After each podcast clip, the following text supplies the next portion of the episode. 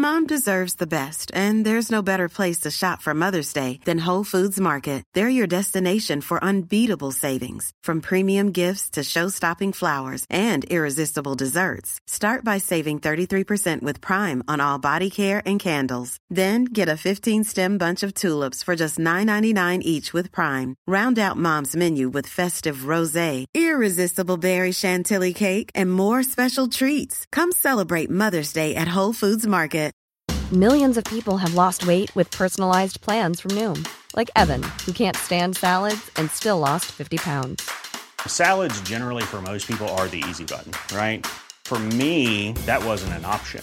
I never really was a salad guy. That's just not who I am. But Noom worked for me. Get your personalized plan today at Noom.com.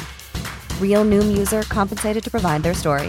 In four weeks, the typical Noom user can expect to lose one to two pounds per week. Individual results may vary. Sont toujours avec nous. Bonsoir tout le monde, c'est Francis Pro de Vision Rap. C'est maintenant le temps de ma chronique dans le mode fucking block.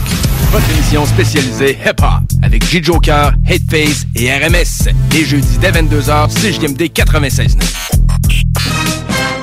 Vous écoutez CJMD, les paupiètes.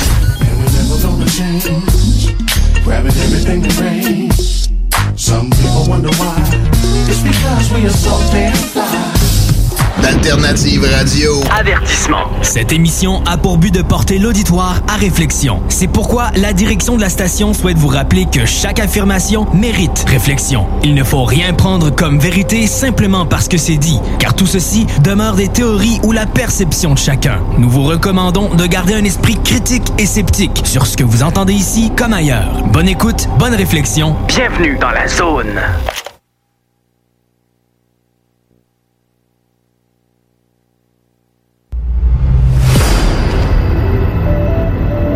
OVNI, phénomènes inexpliqués, témoignages, lumières étranges ou observations, zone parallèle, un lien avec l'inconnu.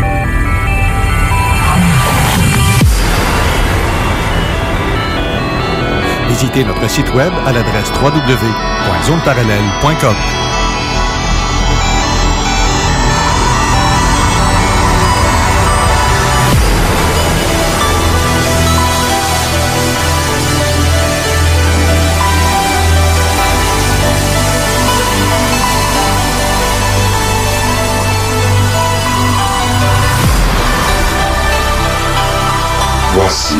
Carole Lozé. Bon samedi à vous tous et toutes et bienvenue dans la zone parallèle. Bonjour Steve Zuniga. Allô, comment ça va ce matin? Ça va très bien. Belle grosse semaine avec euh, comme d'habitude, dans le fond, plein de jus. oui, exactement, exactement. Ben, tu sais, pour moi, ça a été pas mal la relâche avec euh, avec ma fille. Fait que euh, on, on, a plus taponné sur des trucs joués, gamés et compagnie là. Euh, donc j'ai été, ça a été ma semaine de vacances. je m'occupais de rien. j'ai touché à aucun sujet. Je, me suis éloigné de tout. je reviens en fin de cette en fin de semaine là, là que je recommence à, à me réinformer sur les trucs qui se passent. OK. ben, c'est bien. Euh, ben, bref, ta fille demeure chez toi maintenant. Oui. oui, Ça demande beaucoup, papa, hein? Ben, ben pas plus que d'habitude. Pas Ben, plus que d'habitude. C'est une, une coloc. Oh oui, c'est- comme avoir une coloc. Oui, c'est ça. C'est à peu près ça. Hey, cette semaine, euh, j'ai vu passer des affaires, dont, entre autres, une histoire de, de Claude Christave, euh, qu'on appelle Frère Claude, qui a posté de quoi à propos d'un pape, le pape Jean XXIII, qui aurait été en contact avec des extraterrestres. Je sais pas si tu n'avais déjà entendu parler. Ben, je, je sais que, euh, tu sais, depuis l'histoire de Fatima, que, que, que, l'Église catholique est à travers, euh, tu sais, il y a eu plusieurs personnages qui ont, qui, qui, qui, qui est venu marquer un peu l'histoire aussi, comme Padre Pio, qui faisait des choses assez, euh, assez élevées. Oui, lui, il se dé- décuplait, mettons. Ben, aller d'une place à l'autre. La euh, bilocation, il se trouvait à deux endroits. Mais en fait, il, il, il a jamais dit qu'il était capable de le faire. Non, mais il était capable. C'était des témoins qui ont ça. dit Hey, ben, je t'ai vu, t'étais là, tu m'as parlé. Ah, moi, je, moi je, fais ça, hein, de la bilocation, mais dans les rêves. Parce qu'il y a plein de monde qui rêve à moi. Euh, j'en- ai reçu. Il y a deux personnes cette semaine qui m'ont dit ça. j'ai rêvé à toi. T'étais là, comme si j'étais, euh, t'étais en chair et en os. Mhm. Vraiment très réaliste. Deux personnes dans la même nuit, imagine-toi donc. Mais dans le fond, je suis dans mon lit, là. C'est spécial, ça aussi, là. Ça, c'est, ça amène une question profonde. Qu'est-ce que la réalité? Oui, ah que oui. Sinon, euh, je me bilocalise euh, dans, dans tous vos rêves. Et J'espère juste que ça n'en est pas des, des cauchemars pour certains. Mais euh, bref, pourtant pas se poser. Tant que c'est pas rendu qu'on te voit dans la soupe, là. Non, elle devrait pas. Notre, des plans que le monde dit, je, je serais comme une soupe aux nouilles ou aux légumes. je, je, moi, tant pas penser à ça. Et non. Mais bref, j'ai mis le post, euh, j'ai copié, euh, je vais partager le post de Claude. Donc, euh, ceux qui veulent aller voir ça, ça se passe en 1961. C'est Angelo Roncalli, Roncalli, je ne sais pas comment est-ce qu'on le prononce, où le pape Jean XXIII, un peu de temps avant sa mort, euh, il y, aurait eu une rencontre rapprochée avec un extraterrestre. Il y a Loris, euh, Lori ou Loris euh, Francesco Capovilla. Aïe, aïe, aïe. Euh, son secrétaire personnel aurait été témoin de cette rencontre sensationnelle. Il raconte plus tard que ce, que, qui s'est passé. Donc, cette nouvelle est apparue dans le journal en anglais, puis euh, a été reprise dans le journal The Sun en 1985. Ces jours-ci, euh, il y a une vidéo sur YouTube que nous, que nous montrons ci-dessous. Ça, c'est écrit dans le texte qui, qui vient avec euh, ce qu'il a partagé, qui a ravivé l'intérêt euh, pour euh, cette histoire, avec l'histoire qui sortirait bien de la bouche du secrétaire personnel du pape Jean XXIII. La rencontre a eu lieu en 1961 euh, dans la résidence d'été de Castel Gandolfo. Et euh, cette histoire de Loris ou Laurie Francesco Copion, lui là, euh, chose, ça fait. Eh ben, j'étais, il dit, j'étais avec le pape Jean XXIII et nous marchions pendant que nous parlions en bons amis. Soudain, euh, nous les avons vus au-dessus de nos têtes. C'est un objet volant en forme ovale avec des lumières intermittentes bleues et ambrées. Soudain, il atterrit sur la pelouse du côté sud du jardin et une étrange créature semblable aux humains est sortie de ce navire. Cet être avait des oreilles plus grandes que les nôtres, mais était comme enveloppé de lumière dorée. Sa sainteté et moi-même, nous sommes agenouillés, puis le Saint-Père s'est approché de cet être. Les deux étaient exemples pendant 15, euh, ensemble plutôt, pendant 15 à 20 minutes. Puis euh, donc, il était, il était clair qu'ils se parlaient, mais probablement en télépathie, comme on entend souvent que de ces êtres-là, on parle sans, sans ouvrir la bouche. Mais bref, euh, le souverain pontife m'a dit, les enfants de Dieu sont partout, même si parfois nous avons des- du mal à le reconnaître, nos, à reconnaître nos propres frères. Mais avant de mourir, quelqu'un interrogé le, a interrogé le pape euh, sur cette réunion et il a dit que ça portait dans son cœur. Donc, allez voir euh, l'article en question que j'ai mis sur Zone Parallèle. euh, Je suis un petit peu mal pensé euh, par rapport au texte. pourquoi?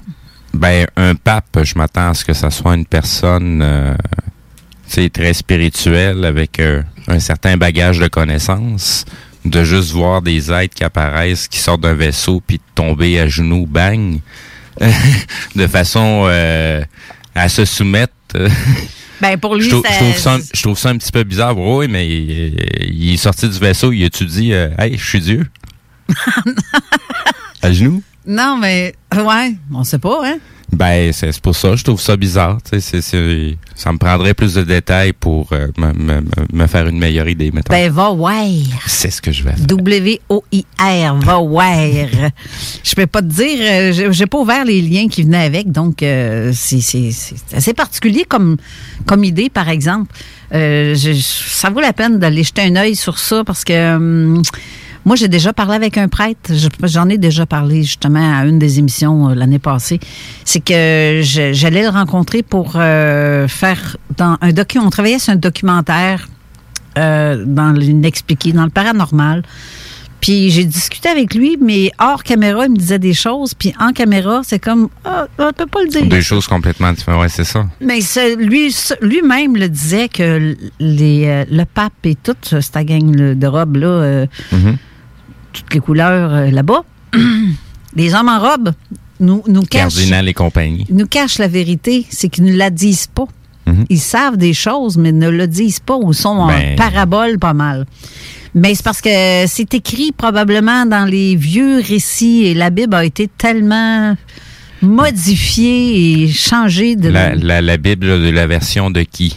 Du roi James, euh, tu sais, c'est, c'est au niveau catholicisme, il y a, me semble, c'est 287 branches différentes du catholicisme, puis ils ont Ouais. toutes la, la, la, la parole de vérité. Ouais. Tu sais, pas que je suis moins catholique qu'un autre, là, ou que, mais tu sais, c'est parce qu'il y a des choses qu'il faut remettre en question aussi. Tu sais, ces gens-là, au niveau de l'Église, depuis combien de temps qu'ils amassent des connaissances, des œuvres d'art, combien de choses que euh, quelques personnes ont accès à aller consulter. Euh, puis c'est, la vraie histoire de l'humanité qui est cachée là, euh, pas celle qu'on nous enseigne à l'école. Mm. C'est, le, le moindrement qu'on commence à gratter à, à droite puis à gauche les informations, on réalise que finalement les choses ne se sont pas passées comme on nous le présente. Euh, en tout cas, pas dans l'ordre qu'on nous le présente. Oui. Mais en tout cas, j'ai, moi, ce qu'il me dit, le prêtre en question, lui, je suis, mais là, je dirais pas de la merde là, pour me dire Non. ces affaires-là. Il dit non, je, je, je suis à la retraite. Je ne peux plus me mettre à la porte. Fait que je peux dire ce que je veux. C'est spécial comme prêtre. Ouais. Lui, il me parlait des dimensions parallèles. Dans ces, euh, quand tu le vois, quand mon père est décédé, j'ai, j'ai tenu à ce que ce soit lui qui soit le prêtre à l'église pour euh, rendre un dernier hommage à mon père en 2017. Puis, j'ai dit, je tiens à ce que vous parliez de ce que vous m'aviez dit à l'église quand on s'est rencontrés. Parce qu'on s'était rencontrés dans une église en région de Lobinière. Puis euh, j'ai dit, tu parles de quoi? Ben, j'ai dit, vous me parlez des dimensions parallèles. Bon, pas de problème. Ça m'arrive souvent d'en parler, justement, mais ça, j'y tiens parce que il y a plein de monde dans l'entourage que je veux qui entendent que ça vient même de la bouche d'un prêtre. Ben oui. C'est. euh, Tu sais, c'est un chemin spirituel. Euh, peu importe c'est quoi l'étiquette que tu vas avoir sur le dos, euh, ça change rien. ça. T'as, t'as à le parcourir, puis tu vas y chercher un apprentissage euh, du fait qu'il soit pêtre. euh, ça y donne déjà des bonnes bases de ce côté-là pour un, un- un chemin spirituel. C'est ça. Mais oui, ces gens-là ont des, des, des- ont expérimenté, expérimenté bien des trucs qui ont à nous apprendre aussi. Là. Ben même retraité, tu vois, il, il fait encore des messes ici et là parce que il n'y en a plus de prêtres, pas autant en tout cas. Ils sont tous à la retraite ou euh, en chaise roulante. Il y en a plus ben ben qui sont dans des jeunes, des jeunes hommes qui rentrent là-dedans. Ils restent pas là longtemps, là. Ou euh, ils sont rares, ils sont très rares. Mais euh, c'est comme euh, c'est comme je disais, lui, il fait aussi les salons funéraires quand vient le temps de faire des petites prières devant les. Mais il parle de ça vraiment là. C'est- j'ai rarement vu un prêtre ouvert sur les phénomènes du monde parallèle. Puis de la manière qu'il dit, on on part pas puis on finit pas en poudre là. Il y a d'autres choses, quoi. Que si tu finis en poudre, parce que t'as pas fait une bonne vie, puis on. Ah non, faut pas qu'il revienne, lui, c'est trop cabochon. C'est- ça se peut. Ça, ça se peut, ça aussi, sauf que. Bref, on on s'étendrait pas sur le sujet parce qu'aujourd'hui, on a quand même une très grande émission. On va recevoir Nicole Gratton. Euh, j'ai- J'ai j'ai lu son livre Le pouvoir de vos rêves. C'est assez particulier. Puis on a l'OVNI. La semaine, oui aussi. Puis la semaine passée, à la fin de l'émission, j'ai euh, invité les gens à venir me raconter leurs rêves. J'en ai reçu énormément. Mais sauf que les envoyais, j'envoyais à Nicole tout ce que je recevais. Je sais pas, ça va avoir le temps de tout les dire parce qu'il va nous rester une heure et demie d'émission, ça sera pas évident. Mais avant qu'on passe par là et qu'on fasse le, jouer la chronique de l'OVNI Show, je veux qu'on parle avec Mathieu Tapin qui est en studio. Bonjour Mathieu. Salut. Euh, Mathieu, c'est lui qui va faire le tirage de ce qu'on a fait tirer que Mathieu donne justement en cadeau. Et donc, c'est à lui l'honneur que lui revient de faire le tirage de la semaine dernière. Mathieu il a écrit les noms de toutes les personnes qui ont commenté la semaine dernière durant cette semaine? Moi, j'ai pris les noms jusqu'à tard hier soir, tu sais, pour donner la chance quand même à tout le monde euh, une De participer. Oui. Euh, pour les pentagrammes, euh, vu que j'ai quatre paquets en tout, j'en fais tirer deux là, puis deux euh, pour après-midi qui vont être tirés la semaine prochaine ou dépendant des disponibilités que je vais pouvoir revenir aussi. là. OK. Que je vais commencer par les pentagrammes tout de suite. Deux fois les pentagrammes. Oui, Fait que euh, ce que vous entendez, c'est le sac avec les noms écrits dessus. Euh, Puis dans chaque sac, il y a un mix des pentagrammes standards et les Wicca. Il y en a Ok. cinq de chaque dans, dans chaque dans chaque sac. OK.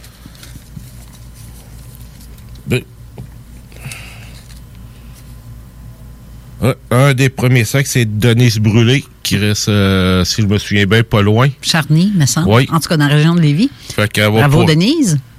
Les pentagrammes. Tu vas pouvoir faire des petits colliers ou des, des bracelets ou euh, même des boucles d'oreilles avec ça.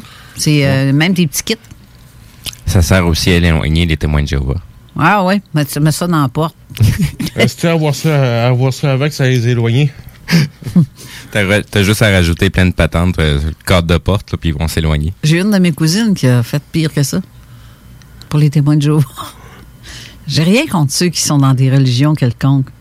Mais quand ça sonne à la porte un samedi matin, où tu es encore à moitié réveillé, elle, elle allait répondre tout nu. Fait qu'ils ont viré de bord. Ils ont de bord, ça me chante. Ouais, c'est ça. On va jaser, vous pouvez rentrer, on va jaser. dans- Ah, dans bien non. des courants spirituels, la nudité n'est pas euh, super bien vue. Eh non, c'est ça où, mettait- où- où elle mettait sa croix à l'envers en arrière d'elle sur le mur. Et Seigneur, t'as pas vu du monde déguerpir. Je connais des gens qui ont essayé avec une coulisse de sang sur le bord de la bouche, en ouvrant la porte, là, puis hier, je, je viens de sortir de table. Venez dans ma cave, comme l'annonce. le gars qui vient installer le système info- d'Internet, je sais pas quoi. là. Ah, bon, bref, euh, je continue. On continue, Mathieu? Euh, la deuxième personne pour les pentagrammes, c'est Gisèle Dubé. Gisèle Dubé, d'accord. Regardez les noms de côté pour qu'on puisse euh, mettre ça sur vos, euh, vos petits sacs. On mettra vos noms là-dessus. Puis même celui qui disait euh, j'aime bien tout ça, vos noms, vos noms étaient dedans, étaient dedans pareil. Bon, mais parfait. Mon Dieu, c'est pour ça que tu as tant de papier. Oui. Mais c'est une chance égale pour tout le monde. Exactement. Ah, c'est- bon, putain. Grosse pas la tête avec ça, moi. Ah, il a déchiré le sac. Ça, c'est pour le tirage de? Euh, puis celui-là, c'est pour le tirage du collier. OK. Euh, Jocelyne Côté. Jocelyne Pour Côté. le collier. Parfait. Félicitations à vous trois, mes chères dames. Trois dames en plus. Oui. Merci beaucoup, Mathieu, de ta générosité. Aujourd'hui, tu veux faire tirer quoi pour la semaine prochaine? Euh, là, il va y avoir les deux autres sacs de Pentacle, puis plus une bague euh, de la série euh, télé euh, Star Trek. Celle qui a un beau V dessus. euh, Oui. un V, ouais, ok. Mais ça, c'est plus une bague, mettons, pour homme.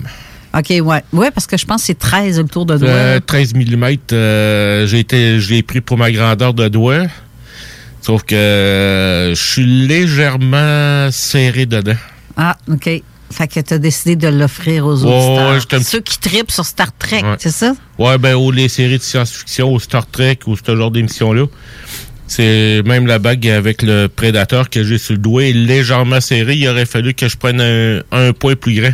Bon, on va la prendre en photo tantôt, puis on va la mettre en commentaire, ceux qui veulent gagner la bague. Ou tu avais d'autres choses, t'as dit? Euh, Il y avait les deux, euh, pente- les deux, Les deux autres sacs de pentagramme. Ouais, puis j'ai gardé un autre collier que j'ai fait ce matin, mais ça, ça va être pour euh, une autre journée. Ouais, ou si on va attendre pour le. Ouais, c'est ça. On va pas tous les gâter en même temps. Ouais. Hein? Noël, c'est une fois par année. Les autres, c'est euh, plusieurs fois par année. Ben, surtout quand je viens. Exactement. Parce que t'es notre gâteau, Ouais. euh, notre Mathieu Gâteau. Merci beaucoup, Mathieu. Ouais, fait et félicitations aux gagnants. On va garder ça en note. Je vais, on va vous euh, confirmer. Je vais mettre vos noms sur vos prix. Ils vont être ici à la station. Si vous pouvez venir les chercher, ça va être parfait. Euh, donc, euh, on va faire euh, maintenant une courte... Non, on fera pas une courte pause. On va aller écouter la chronique de Jean Lavergne avec l'OVNI Show parce que là, on est en train d'avancer dans le temps et tantôt, on va parler avec notre invité, Nicole Graton. Alors, restez là. On vous met ça à l'instant.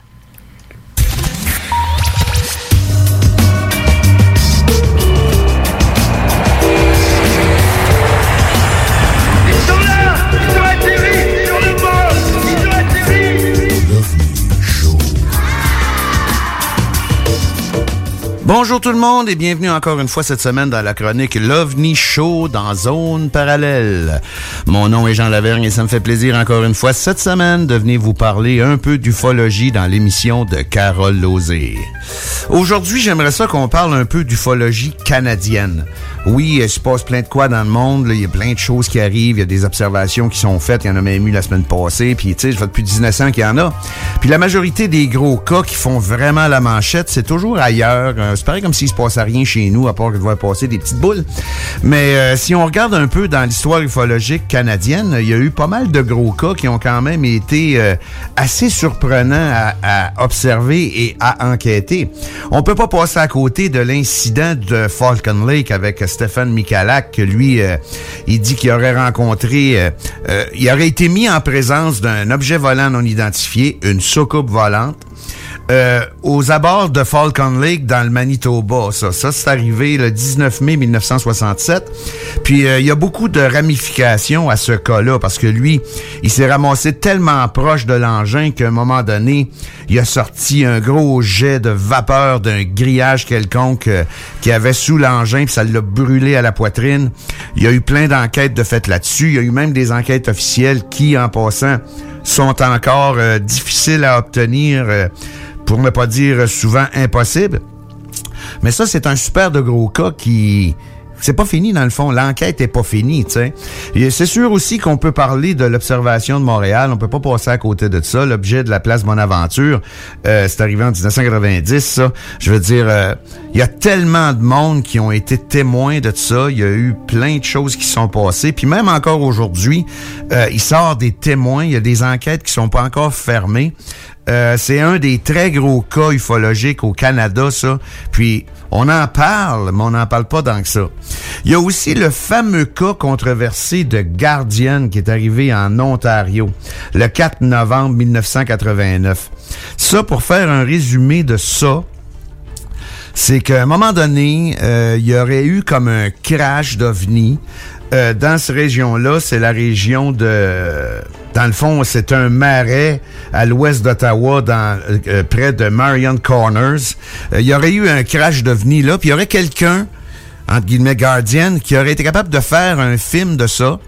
Et puis, finalement, ce film-là, il est sorti. Mais de la façon que c'est arrivé, de la façon que le film est sorti, c'est que le fameux Guardian, qu'on sait pas encore dans le fond c'est qui vraiment, là, il a envoyé une cassette VHS, puis l'étiquette de la cassette, c'était marqué Guardian avec une empreinte digitale de pouce dessus. Il y avait de la documentation avec ça qui expliquait c'était quoi, c'était où, puis là, il y avait même du blabla aussi euh, technologique puis un peu conspirationniste. C'est ça qui a fait en sorte que le cas est devenu weird, si on peut dire ça comme ça, parce que euh, il y a plein de détails là-dedans qui ont rapport ou non, euh, ça fabule ou ça fabule pas, on le sait pas. Mais les enquêtes ont montré plein de choses. Il y a eu même une enquête à un moment donné, c'est parce que sur le film, euh, premièrement, c'est pas un bon film, hein, c'est évident. On voit comme un objet entouré de vapeur avec des lumières qui clignotent dans un champ. Les autres, ils disent un marais. Là. Et puis, euh, là, il y a eu des- enquêteurs qui ont essayé de superposer un certain modèle d'hélicoptère là-dessus. Puis ils disent que c'est c'est exactement ça qu'il a vu. Mais moi, personnellement, quand je regarde les deux, je trouve que ça se ressemble pas du tout. Il y a même deux modèles qui ont été... euh, euh, comme euh, il y a eu le, le, le Bell Jet Ranger puis le Huey aussi là, le- les fameux hélicoptères du Vietnam là. Euh, moi je trouve pas que ça ressemble à ça. Anyway, regarde c'est pas de ça qu'on parle aujourd'hui, mais ça c'est un gros cas. Puis aujourd'hui encore, euh, il n'y a pas de réponse vraiment, tu sais. Euh, Il y a bien du monde qui ont décidé de laisser ça de côté, mais ça reste quand même un énigme. C'est qui ça, ce Guardian-là? Puis, euh, qu'est-ce qui s'est passé vraiment? On le sait pas vraiment. Il y a eu aussi le cas en 1951 là, de, Close Call near Gander. C'était un avion américain qui s'en allait atterrir à Gander pour euh, faire le plein. Et puis, euh, un moment donné, ils sont aperçus qu'il y avait un objet de 300 pieds de diamètre qui s'en allait avec eux autres avec des vitesses de fou alentour d'eux autres. Puis à un moment donné, ça leur a barré carrément le passage pour aller atterrir à Gander. Puis là, ben, panique totale des membres d'équipage. Puis soudainement, l'engin est parti. Puis il s'est en allé euh, à l'horizon. Tu sais, il y en a plein d'autres cas dans ce genre-là aussi. Je pourrais passer deux heures à vous en nommer. Mais je trouvais que celui-là, il était pas pire. Puis il y en a un que j'ai définitivement décidé de parler plus en profondeur aujourd'hui. C'est c'est qualifié du Roswell canadien. C'est le crash d'OVNI qui a eu lieu à Shag Harbor. Premièrement, pour ceux qui ne savent pas, Shag Harbor, c'est une petite ville, un petit village de pêcheurs en Nouvelle-Écosse. Et puis, euh, le 4 d'octobre 1967, il y a plusieurs témoins qui ont vu des lumières oranges dans le ciel, clignoter, quatre lumières oranges pour être précis. Et puis, à un moment donné, quand ils étaient en train de faire leurs observations, ils ont vu que ces lumières-là s'en allaient carré dans l'eau à un angle d'environ 45 degrés. Puis, ça a tombé dans l'eau à à peu près un demi-mille du rivage. Mais qu'est-ce qui les a surpris surtout, c'est que les lumières, quand l'objet a tombé dans l'eau, les lumières ont pas disparu sous l'eau, ça a flotté une secousse, là, tu sais. Les lumières ont resté à la surface de l'eau. Là, évidemment, la majorité des témoins ont pensé que c'était un écrasement d'avion, tu sais. Fait que leur premier réflexe, ça a été de rapporter l'événement à la Gendarmerie royale du Canada, la GRC, euh, située au passage de Barrington. Mais, coïncidence de maudit, il y avait déjà un agent de la GRC, le, le- le constable Ron Pound, qui se dirigeait vers Shag Harbor sur la route 3. Puis lui-ci, il a vu ça. Il a vu exactement ce que les témoins ont vu. Donc, lui-ci, il a vu les quatre lumières oranges, puis tout le kit, puis il était sûr que c'était un, objet métallique, un objet en, tu sais, je veux dire, une vraie chose, c'était pas un mirage. Puis il a estimé, lui, que euh, l'objet devait avoir au moins 60 pieds de long d'après ce qu'il voyait des lumières, tu sais. Là, lui, le constable Pound, il voulait en savoir davantage, fait qu'il s'est dirigé directement vers le rivage pour observer mieux ce qui venait d'arriver. Parce que, tu sais, j'ai dit tantôt que c'était environ un demi-mille du, du rivage. Tu sais, il était accompagné de d'autres constables en plus qui l'ont vraiment vu aussi. Là, ils ont clairement été capables d'observer une lumière jaune se déplacer lentement sur l'eau. OK? Puis, euh, cette lumière jaune-là laissait comme une espèce de mousse jaunâtre euh, dans son sillage. Tu sais, là, je veux dire, c'est, comme si la lumière jaune générait une espèce de mousse jaune à la surface de l'eau. Puis, euh, il y a plusieurs pêcheurs qui sont allés. Après, là, je vais continuer là-dessus, mais cette, cette euh, mousse jaune-là, ça sentait vraiment beaucoup le soufre. Ils ont dit que ça avait comme une odeur de soufre quand il a été rendu proche de, la- mousse, tu sais. Là, tout de suite après ça, le garde-côte numéro 101 puis d'autres petits bateaux de pêche se sont dirigés immédiatement vers les lieux de l'écrasement. Et puis, quand ils sont arrivés là, les lumières puis la lumière jaune avaient disparu. Ils disent pas s'ils ont vu couler ou s'ils sont juste éteints, mais les lumières étaient disparues. Mais la mousse était encore là, par contre. Puis, ils ont, ils ont pas trouvé zéro débris. Tu sais, d'habitude, quand il y a un écrasement d'avion, que ce soit un petit Cessna ou un gros avion, il y a toujours de quoi qui flotte un moment donné alentour, tu sais, des, morceaux de linge, euh, des affaires, euh, je sais pas moi, des, des sacs en plastique, ces choses-là. Il y avait absolument rien, sauf la fameuse mouche jaune, qui ont encore évidemment remarqué que ça sentait énormément le soufre. Puis là, ça a été la fin de- des recherches pour cette journée-là. Ils ont fini de chercher à 3 heures du matin. Ils ont carrément abandonné. Évidemment, dans l'entrefaite, euh, la GRC avait fait une coupe de coups de téléphone, dont un à la station de radar NORAD de Baraco en Nouvelle-Écosse. Et puis là, qu'est-ce qui est intéressant de signaler, c'est que il y avait aucun avion manquant.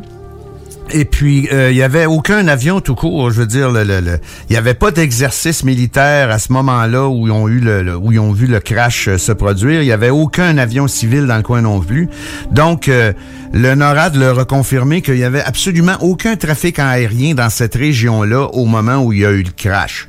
Donc, c'est assez spécial parce qu'il y a quand même un objet que le gars de la GRC décrit comme ayant au moins 60 pieds de long, avec quatre lumières jaune-orange dessus, qui s'est écrasé dans l'eau. Donc, euh, je sais pas, il y a quelqu'un qui a dormi sa switch à quelque part ou ça fait juste épaissir le mystère. Mais quand on parle de cas de ce genre-là, que ce soit Roswell ou n'importe quel autre cas de ce genre, il y a toujours le côté conspiration, complot qui embarque là-dedans. Fait que, tu sais, avec des réponses comme ça du NORAD, euh, qu'est-ce que tu veux qu'on pense de ça? Tu sais, je veux dire, il y a vraiment un objet qui a tombé du ciel ce jour-là.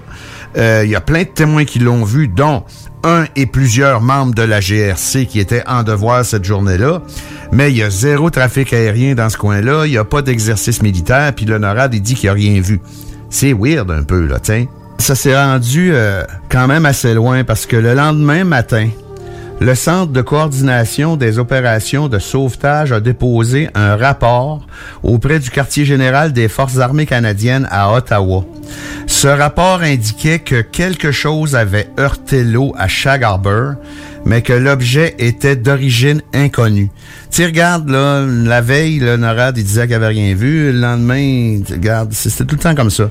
Tu sais, le SCSM Grimby a reçu l'ordre de se rendre sur les lieux où des plongeurs ont fouillé le fond de l'océan pendant plusieurs jours, mais sans résultat positif. Tu sais, s'il a tombé de quoi là vraiment, ben ça s'est en allé tout seul ou ben non pour tomber dans le cover-up puis dans le complot euh, ce qu'ils ont trouvé ils l'ont pas dit à personne tu sais. C'est un vrai paquet de nœuds. C'est vraiment le même genre de phénomène le même genre d'incident que c'est pas pour rien que ça s'appelle le Roswell canadien tu sais. Je veux dire il y a des pour des contre puis des contradictions épouvantables là-dedans tu sais. Puis pour épaissir la sauce encore plus euh, l'histoire, ça c'est comme éteint à un moment donné. Tu sais, je veux dire, là, ça fait tout le temps ça. Ça fait boum, boum, boum, puis à un moment donné, ben là, regarde, OK, on passe à d'autres choses. Mais en 1993, alors que l'histoire originale disparaissait des journaux partout, euh, plusieurs théories ont été avancées. Une explication était qu'un vaisseau spatial russe s'était écrasé, ce qui expliquerait la présence d'un sous-marin russe dans la région.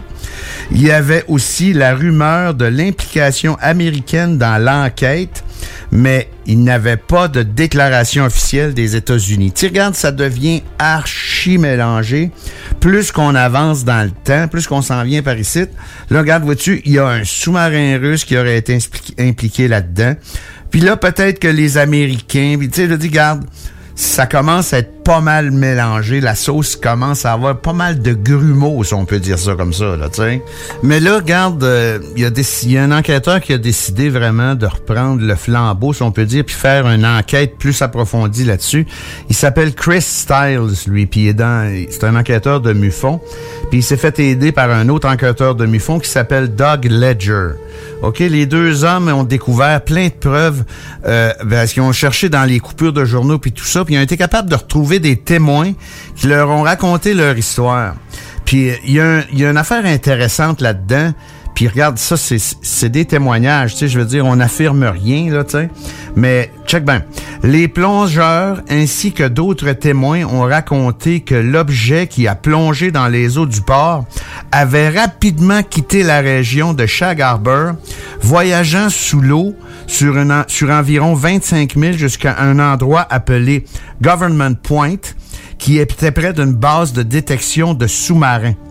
L'objet a été repéré sur sonore là-bas et des navires de la marine ont été positionnés au-dessus. Écoute bien ça. Après quelques jours, l'armée prévoyait une opération de sauvetage lorsqu'un deuxième ovni a rejoint le premier. La croyance commune à l'époque était que le deuxième engin était arrivé pour aider le premier. C'est assez capoté, ça. Je veux dire, c'est, garde, c'est des témoignages, là, garde. On peut pas euh, mettre euh, notre main sur la Bible et jurer que c'est vrai, mais ça devient une histoire de fou, cette affaire-là, là, tu sais. Mais ça s'éteint pas là. Checkez bien ça. À ce moment-là, la marine a décidé d'attendre et de regarder. Après environ une semaine de surveillance des deux ovnis, certains des navires ont été appelés pour enquêter sur la présence d'un possible sous-marin russe qui serait entré dans les eaux canadiennes. À ce stade, les deux embarcations sous-marines ont fait leur mouvement. Ils se sont dirigés vers le golfe du Maine et, mettant de la distance entre eux, les deux ovnis, et les bateaux de la marine canadienne qui les suivaient, ils ont brisé la surface et se sont tirés dans le ciel. L'enfer. Tu sais, ça, ça vient de témoignages de témoins tout court et d'anciens militaires. Puis regarde, c'est vraiment euh, des témoignages qui ont été faits officieusement. Tu sais, je veux dire, il n'y a rien d'officiel là-dedans, tu sais. Mais c'est tout le temps comme ça, tu sais. Mais regarde, ce que je viens de vous dire là sur le cas de Shag c'est la version populaire, si on veut. Tu sais, je veux dire, tout le monde s'entend pour dire qu'il y a une grosse partie de tout ça qui s'est passé. Il y en a qui parlent juste de l'événement en tant que tel, puis il y en a d'autres qui parlent juste de complotiste, de cover-up et de ce qui s'est posé après, mais si on fait une synthèse d'à peu près tout ce qui circule là-dessus, c'est pas mal l'histoire que je vous ai donnée, puis là, on est comme rendu là, tu sais. Même que Chris Styles, lui, à un moment donné, il a décidé de faire arpenter le fond de la baie dans ce coin-là pour être capable de savoir s'il restait pas des débris avec un sonore, si je me trompe pas, mais ils ont rien trouvé à l'époque. Mais c'est là qu'on est rendu dans le cas de Shag c'est vraiment un cas plein de rebondissements, tu. Comme je disais tantôt, c'est le Roswell canadien, puis pas à peu près, tu. Les vaisseaux spatials russes, les sous-marins russes, les Américains se ramêlaient là-dedans. Probablement que c'est des ovnis. Il y en a probablement un autre qui est venu aider son chum pour se réparer, pour repartir dans le. C'est l'enfer total. Mais, qu'est-ce qui est plate là-dedans? C'est tout le temps que, garde, c'est là qu'on est rendu. On peut pas prouver rien, on peut pas affirmer rien. Tout ce qu'on peut dire, c'est que, en gros, là, c'est ça l'histoire de Harbor, comme on peut dire que, en gros, là, c'est ça l'histoire de Roswell, même s'il y a des nouvelles enquêtes qui sont faites. On trouve jamais plus que ça. Parce qu'il faut pas oublier une affaire non plus. Comme ça, c'est arrivé en 67. sais, Roswell, c'est en 47, c'est 20 ans avant. Mais je veux dire, les témoins, là, euh, ils commencent à être vieux, là, puis ils commencent à être éparpillés. Puis quand tu vas euh, faire une enquête sur un vieux cas comme ça, puis que tu parles à la petite fille de la fille du gars qui a vu de quoi, ben là, ça devient un peu n'importe quoi. Parce que oui, ma grand-mère m'a raconté que c'était arrivé parce que mon père était revenu à un moment donné dans la maison. Il avait 10 ans à cet âge-là, puis il avait vu telle affaire. Puis, tu sais, c'est presque n'importe quoi quand on est rendu à ce point-là, là, tu sais.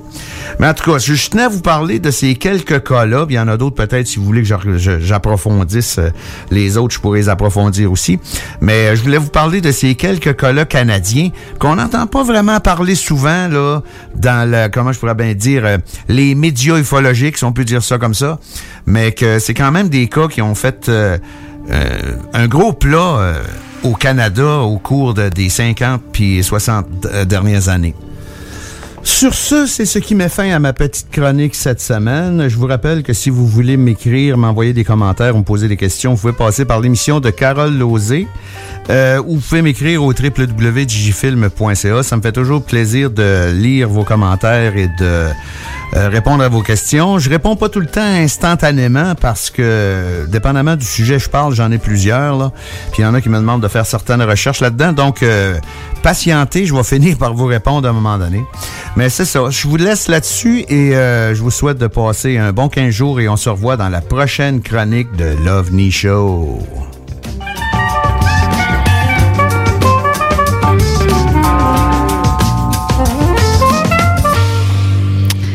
Encore et toujours intéressant, les chroniques de Jean Lavergne. Effectivement. Merci beaucoup euh, d'être là, euh, Jean, parce que j'apprécie vraiment ce que tu dis, les recherches que tu fais, tout ce que tu dis, c'est c'est extraordinaire. Extraordinaire. Et c'est l'opportunité qu'on a encore de continuer à écouter Jean Laverne. Exactement. Parce que j'adorais écouter son émission. Moi, ça durait une heure dans le temps. J'aimais bien ce qu'il faisait. Puis euh, les invités différents euh, chaque fois. Puis il parlait de tout. Fait que j'aimais bien ça pour ça. Mais euh, là, ce qu'on va faire, on va aller faire une courte pause et on va recevoir notre notre invitée toute particulière qui est Nicole Gratton. J'ai tellement hâte de vous la présenter pour ceux qui ne la connaissent pas, ce qui me surprendrait, parce qu'elle est quand même très connue. Donc, euh, on revient tout de suite après la pause. T'es tanné des émissions de radio qui apportent tout le temps le même monde. T'es tanné qui laisse pas la chance aux émergents. T'es tout le temps en train de charler, ben Noé, lui, il fait juste la TV, il y a pas de contenu. On veut du vrai monde. Ben, j'ai un bon truc pour toi. Arrête de les encourager et écoute des radios comme CJMD 96.9 Saviez-vous qu'en regroupant vos assurances auto, habitation ou véhicules de loisirs, vous pouvez économiser en moyenne 425 Appelez dès aujourd'hui Assurance Rabi et Bernard, agence en assurance de dommages affiliée à la capitale Assurance Générale. 88 839 4242 839 4242. Pour tous vos achats de livres, DVD, VHS, vinyle, revues, casse-tête ou même jeux de société, ça se passe chez Écolivre. Des trésors culturels à une fraction du prix. Le divertissement n'aura jamais autant permis de soutenir ta communauté. Juste un endroit, Écolivre Visite-nous dans deux succursales, 38 rue Charles-Acadieux-Lévis ou 950 rue de la Concorde, quartier Saint-Romuald, à la tête des ponts. Prenons quelques secondes ensemble pour parler de la perle des galeries Chagnon. Pat Smoke Meat, c'est la viande de bœuf fumée la plus savoureuse que vous trouverez en ville. Ils sont spécialisés dans le smoke meat et leur savoir-faire en la matière est légendaire.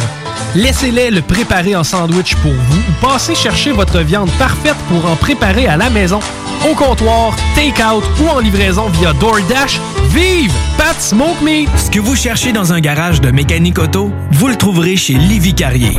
Ce que vous cherchez au fond, c'est la base. Compétence, efficacité, honnêteté et bon prix. Ça tombe bien, chez Lévi Carrier, c'est ça notre base, depuis 1987. Pour voir l'étendue de notre compétence et nos services, simple, lévicarrier.com. Guillaume, Karine, Jimmy, Kevin et Mathias vous attendent pour vous offrir le meilleur qu'un garage peut offrir. Et oui, même Kevin.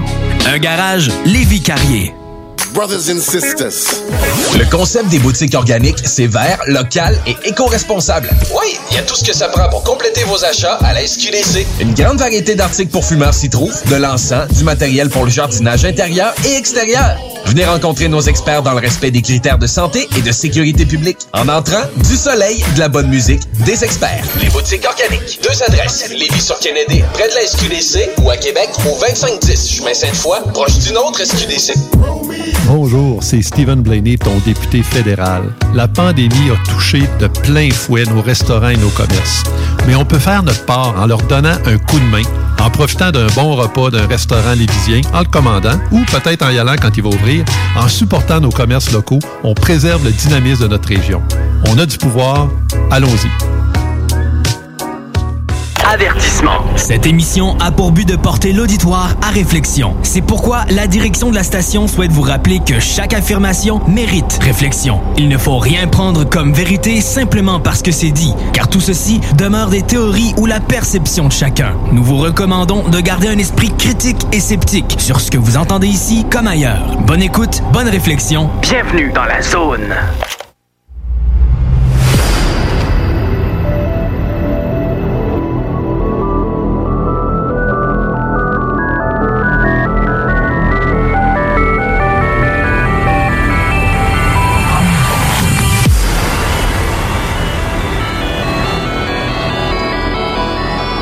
De retour en studio avec Steve. En passant, euh, hier, c'était la fête de René Chabot, notre petit tannant de René. Oui, effectivement. Bonne fête encore, René. Puis Euh, je, je vais en profiter en même temps pour saluer maman qui est sûrement à l'écoute. C'est sa fête aujourd'hui. Bonne Donc, fête, euh, maman bonne fête, maman. Oui. quel âge elle a? Non, ça se dit-tu, ça? Bof, ça, ça, à l'air dans la cinquantaine. C'est une petite jeune. Bonne fête, jeune dame. Je suis bien contente. euh, J'aime ça me faire dire ça, moi, ben, jeune dame.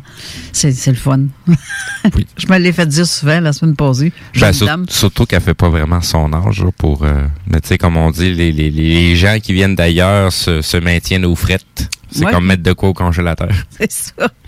Là, on, va- on a notre invité au téléphone, mais avant, je vous fais une courte présentation. En fait, j'ai son livre qui est Le pouvoir de nos rêves, euh, de vos rêves, c'est-à-dire, c'est des, des éditions JCL. D'ailleurs, je remercie la maison d'édition et euh, ceux qui m'ont fait parvenir le livre parce que j'ai pu, euh, j'ai pu le lire et euh, avoir des confirmations de ce que je croyais.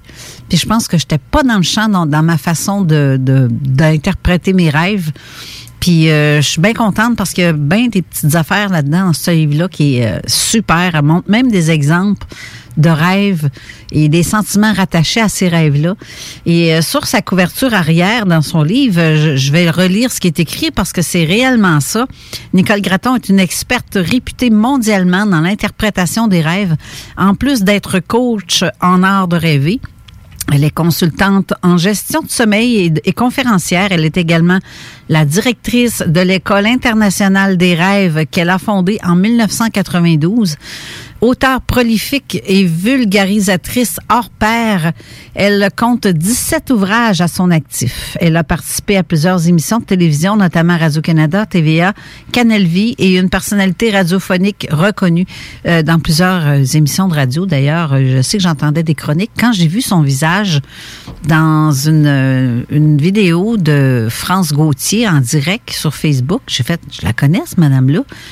Puis quand j'ai vu qui elle est, ah, mon Dieu, faut, j'ose, j'ose lui demander si elle veut participer à l'émission. Elle n'a pas hésité, elle a accepté. Je suis très contente parce que ça va être très intéressant. Et la semaine dernière, on a justement demandé aux auditeurs, ceux qui avaient des rêves, qui voulaient faire interpréter ou essayer de comprendre leurs rêves. Ben, je l'ai envoyé tous les rêves que vous m'avez envoyés. Ils sont très nombreux. Je ne sais pas si on va avoir le temps de tout en parler parce qu'il reste euh, quand même pas, euh, on n'a pas deux heures pour le faire. Sinon, ça aurait même pris plus de temps que ça. Euh, alors, c'est ça. On va commencer avec ça, avec ceux qu'on a. Alors, bonjour, Nicole. Bonjour Carole et bonjour Steve. Bonjour. Ça va bien? Oui, ça va très bien, merci. C'est un- c'est quand même spécial pour certains rêves que je vous ai envoyés cette semaine, hein? Oui, il y a des rêves euh, assez particuliers, puis il y a peut-être des gens qui vont se reconnaître dans ces types de rêves-là. Alors ça va, ça va me faire plaisir de donner des pistes d'analyse ou des indications potentielles de ces rêves-là. J'aimerais ça qu'on commence avec une question que je vais vous poser d'avance euh, avant de qu'on fasse l'interprétation. Les gens qui disent qu'ils ne se souviennent pas de leurs rêves, parce que ça aussi je l'ai eu en question. Pourquoi que les certaines personnes se souviennent et d'autres non? Alors voilà, en fait, en majorité des gens s'en souviennent peu. Il y a une bonne raison à ça, c'est que la mémoire à long terme, elle est désactivée la nuit. Donc, on rêve beaucoup parce qu'en fait, toute la journée, on a accumulé toutes sortes d'expériences. Notre cerveau est rempli d'informations et il doit faire du ménage durant la nuit, donc en sommeil profond. Il y a tout un système d'élimination de tout ce qui est en surplus et en sommeil de rêve, donc à toutes les 1h30 environ. OK. Il y a un rêve qui se manifeste. Et puis, dès qu'il est frais fait, on s'en rappelle, mais on se rendort. C'est-à-dire qu'on passe, on retourne en sommeil profond parce qu'on fait tous de 4 à 6 rêves chaque nuit. Quand même, hein? C'est 4 à 6. Oui.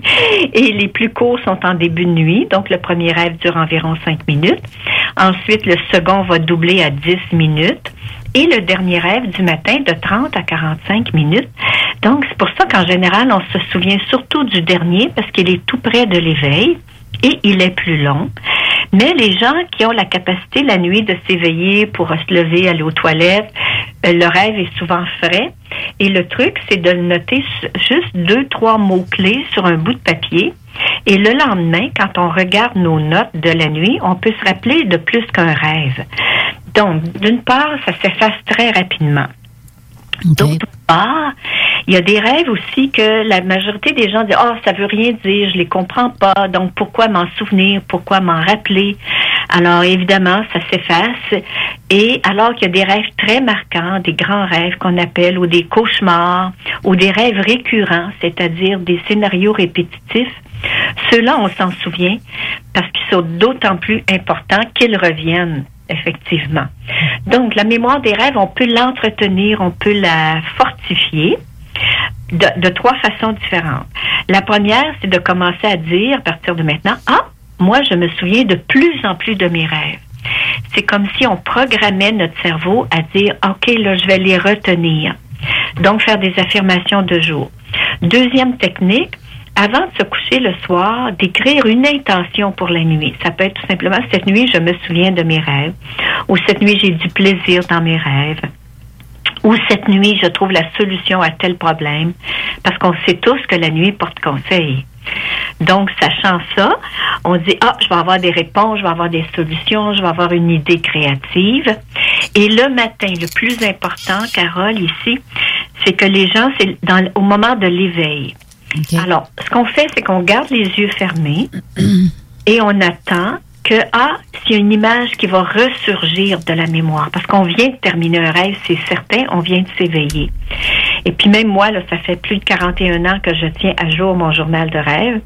Si je m'éveille trop rapidement parce que le, le cadran a sonné, le réveil matin s'est mis en marche, ou qu'il y a quelqu'un qui a frappé à la porte, et voilà, mes rêves sont dis- ont disparu. Ah, ça, c'est vrai. Oui. hein. Donc, d'avoir un éveil en douceur, on garde les yeux fermés. On peut même changer de position dans le lit parce que parfois un rêve fait en étant couché sur le côté droit ou sur le dos. Ah, il y a des images qui vont remonter à la surface. Et on les écrit aussitôt qu'il y a quelque chose qui apparaît. Parce qu'encore une fois, si on se lève, on va prendre un verre d'eau, et on se réinstalle pour noter notre rêve, il risque d'avoir disparu. Donc, ça prend un peu de discipline, de d'avoir l'intention de s'en rappeler, parce qu'aujourd'hui, comme on va avoir des beaux exemples comment les rêves sont utiles, mais ça va motiver les gens, euh, les auditeurs, à dire ah tiens, ok, à partir de maintenant, je m'en souviens, en sachant pertinemment qu'on fait 4, 5, jusqu'à 6 rêves par nuit. À toutes les 1h30, il y a un rêve qui, qui se manifeste, c'est-à-dire que le cerveau se met en mode hyperactif, il produit des images accompagnées d'émotions, parce que c'est le langage du rêve. Le langage du rêve, c'est des images souvent récupérées de la journée, de ce qu'on a vu, mais il y a une action que l'on pose avec ces images-là et il y a une émotion qui l'accompagne et qui est l'interprétation du rêve. Par exemple, euh, si nous rêvons tous en ce moment que nous faisons une promenade euh, dans une forêt sombre, et puis qu'au bout de la forêt, ah, il y a une petite lumière qui apparaît et on se dirige vers la lumière. Bon, il peut y avoir trois émotions. La première, ça pourrait être oh, espoir, je vais sortir de la forêt sombre. L'autre, ça pourrait être l'inquiétude, mais quelle est cette lumière? Tout à coup que c'est quelqu'un qui veut m'attraper? Ou l'autre, ça peut être la neutralité. Ah ben coudon, il y a une lumière au bout du chemin et j'y arrive tranquillement. Donc, la variété d'émotions va changer l'interprétation du rêve, parler de ce que l'on vit au jour le jour. Mais ce qui s'est passé dans une journée peut nous, euh, nous euh, influencer nos rêves aussi.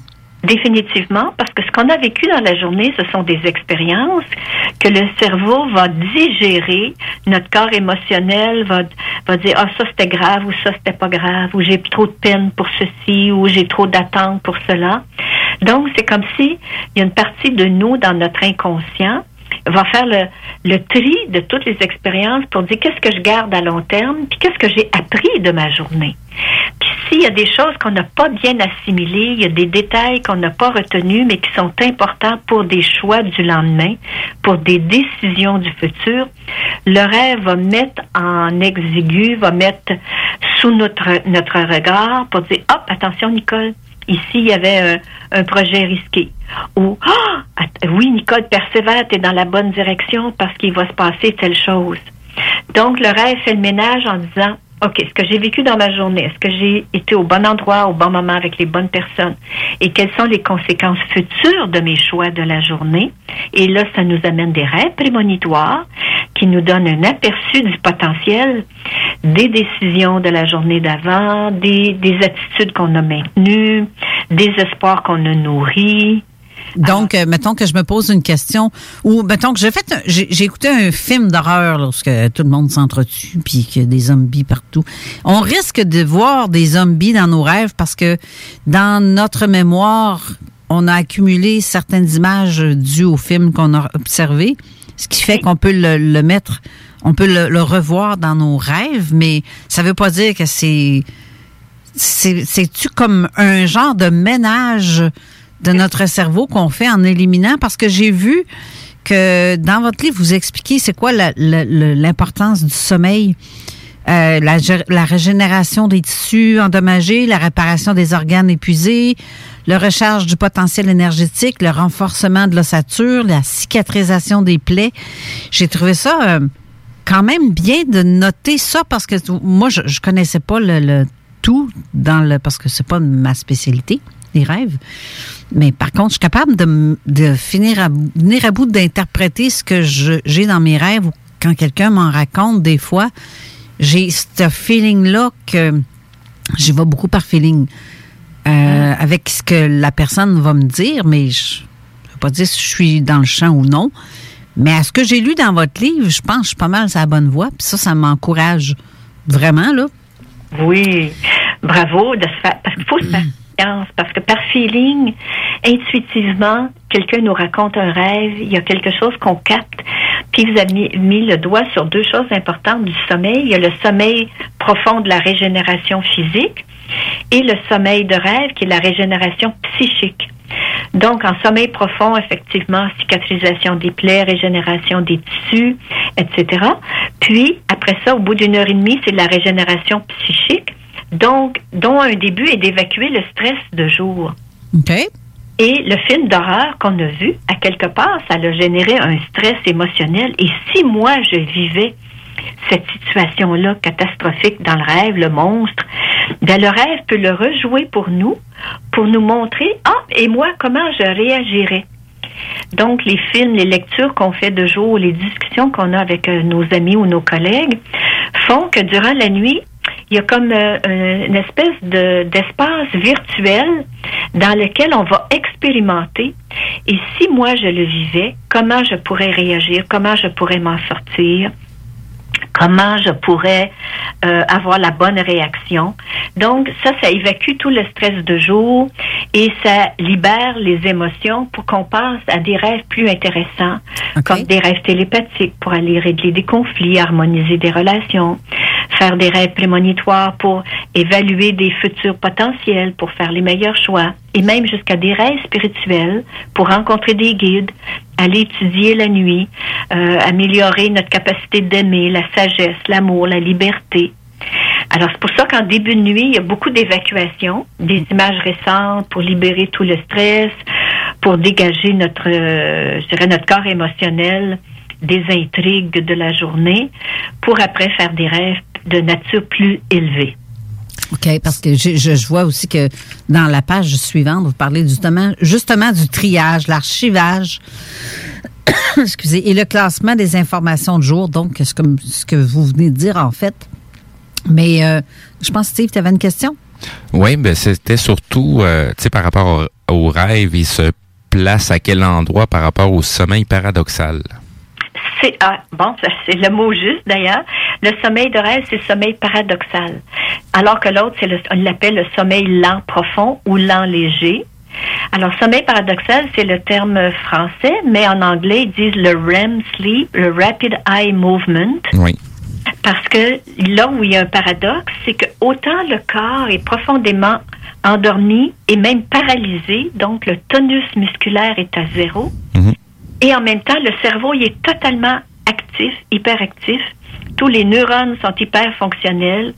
Euh, le cerveau produit des images avec des émotions, avec euh, donc c'est pour ça qu'avec l'électroencéphalogramme, ils savent à quel moment la personne rêve. Donc elle est en sommeil paradoxal lorsque le paradoxe apparaît, c'est-à-dire que tous ses muscles sont au repos total et son cerveau est hyperactif. D'où l'expression sommeil paradoxal. Ouais, c'est ça. C'est, c'est, c'est vraiment le, le parce que j'ai, j'ai dans certaines recherches, euh, on parlait que pour chaque être humain, ça prend je pense que c'est, un millionième de seconde que ça dure, mais c'est comme un millionième de seconde où ce qu'on est dans une espèce de rêve psychédélique. Et c'est vraiment là que la, la, la, la vidange totale se fait. Mais il expliquait aussi que euh, les lectures que j'ai faites, c'est par rapport aux, aux recherches MK Ultra. Euh, quand on prive la personne de ce sommeil-là, c'est-à-dire qu'il est, est réveillé à, justement, supposons, à toutes les 60 minutes ou à toutes les euh, 75 minutes pour venir casser ce, cycle-là du cerveau. Mhm.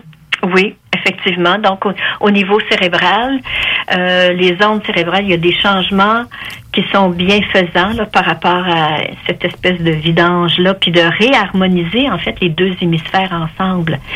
Mais la séquence de sommeil paradoxal, donc, ça dure, donc, au premier cycle, c'est 5 minutes. Au deuxième cycle, ça augmente à 10 minutes, ensuite 20 minutes, 30 à 45. Et le dernier rêve, mais quand on dit le dernier rêve de, de 45 minutes à une heure, il peut y avoir plusieurs petits scénarios en même temps. Parce que si on a, c'est un peu comme euh, la cap- parce que l'histoire de quelques secondes, ça c'est les ondes cérébrales, mais ça vient de l'histoire d'un auteur qui avait raconté son rêve dans lequel il se voyait et c'est un Français puis il se retrouvait dans- pendant le temps de la Révolution française et il rêve qu'il va être guillotiné. OK. Même moment, il se réveille et sa tête de lit tombe sur son cou. Ah. Fait qu'il s'est dit, ah, un rêve, c'est juste une seconde selon une sensation externe. Alors, effectivement, il y a certains rêves qui proviennent de, de stimulation qu'on appelle un stimuli externe, comme il fait froid dans la pièce et puis que je peux rêver que je suis dans le- au pôle Nord, ou le conjoint ronfle à côté et on rêve qu'il y a un train qui nous fonce dessus. Il y a des situations, de, un environnement externe pour avoir une douleur au bras, puis on, on rêve que quelqu'un va nous attraper et puis nous serre le bras. Non, c'est ça. Ça, c'est pratique pour les rêves prodromiques qui nous aident à avoir des rêves qui nous donnent un aperçu des conditions physiologiques de notre corps. S'il y a un problème d'infection en développement, on pourrait rêver à des insectes qui envahissent la maison dans notre rêve, mais c'est que notre corps est en ce moment infecté d'une bactérie ou d'un champignon. Alors, euh, c'est là qu'on voit que les rêves nous parlent de nous, autant sur notre corps physique, notre santé, sur notre corps émotionnel, donc tous nos besoins non comblés, le manque de temps, le manque d'argent, le manque d'amour, le manque de liberté. Je vais faire mon prophète quelques instants. J'ai comme l'impression qu'il y a une grosse majorité à Québec qui rêve de virus. Et qui rêvent aussi des rêves de compensation, de voyage. Oui, exact, Ouais. exact. Euh, Plage et soleil et palmiers. exact. Exactement. Ça veut dire que moi, dans, mon- dans mes nuits, euh, je peux rêver facilement qu'une bête euh, féroce me court après parce que mon chum ronfle énormément des, par moment. Puis il, il y a des, des, des, euh, des sauts, des fois des jambes, ils vont y sauter durant la nuit. Donc, j'ai j'ai tout pour avoir peur que quelque chose dans mon lit, mais dans le fond, c'est c'est mon chum qui est à côté qui me fait rêver à ça. Oui, qui génère un stimuli, un stimulus qui fait que ça s'incorpore dans votre rêve à ce moment-là, Carole. Par exemple, vous êtes en train de marcher une belle journée ensoleillée dans un parc extraordinaire à Vancouver, mettons. Et puis à ce moment-là, votre conjoint fait euh, un saut, qu'on un spasme de la jambe ou d'un mouvement de bras. Puis là, dans, dans le beau parc ensoleillé, tout à coup, il y a un chien qui vous a sauté à la jambe. OK. Que ça pourrait être le chien, c'est juste la sensation externe qui s'est manifestée sur votre corps physique. C'est un peu aussi comme le fait que vous avez écrit dans votre livre, on peut préparer nos nuits à rêver à quelque chose. Oui. Parce que ça, je l'ai fait le test et c'est vrai.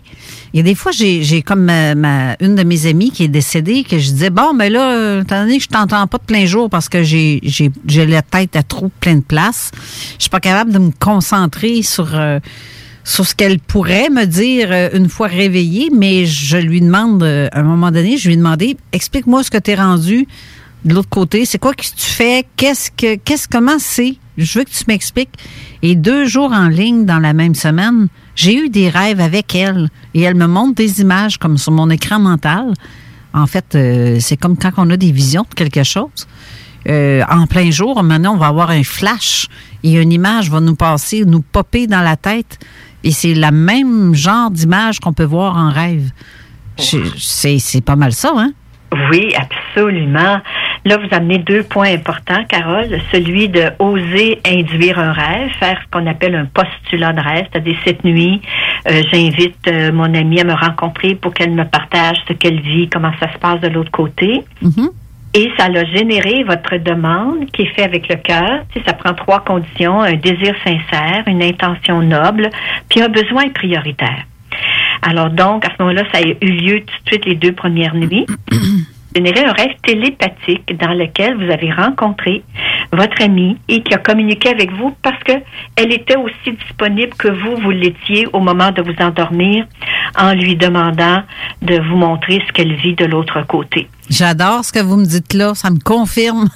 je, je le savais en dedans de moi que c'était ça. Mais d'avoir une confirmation, c'est ça c'est hot. Ça c'est hot. Tout le monde peut le faire, hein, c'est ça. C'est aujourd'hui les auditeurs qui, euh, qui nous entendent. Essayez-le, expérimentez des choses, mettez des intentions avant de vous coucher. Puis toujours avec un désir sincère. Ça veut dire que ça vient du cœur. Cette nuit, j'ai le désir sincère de trouver la solution à tel problème. Euh, cette nuit, euh, je, je, je vois comment je peux m'en sortir pour telle chose. Ensuite, une intention noble, ça veut dire pour notre bien et le bien des autres. OK. Et c'est pour ça qu'un rêve télépathique, si on dit je veux rencontrer telle personne cette nuit, mais pour mon bien et pour son bien, et au moment opportun, ça peut se passer la première nuit, ça peut être une semaine plus tard. Tout dépend de la disponibilité de l'autre personne. Donc, ça se fait sous invitation. Puis après ça, avec euh, un besoin prioritaire, on fait confiance que ça va se passer au bon moment. Notre âme, la conscience supérieure en nous, le grand soi, sait si c'est la première nuit que ça va se manifester ou plus tard.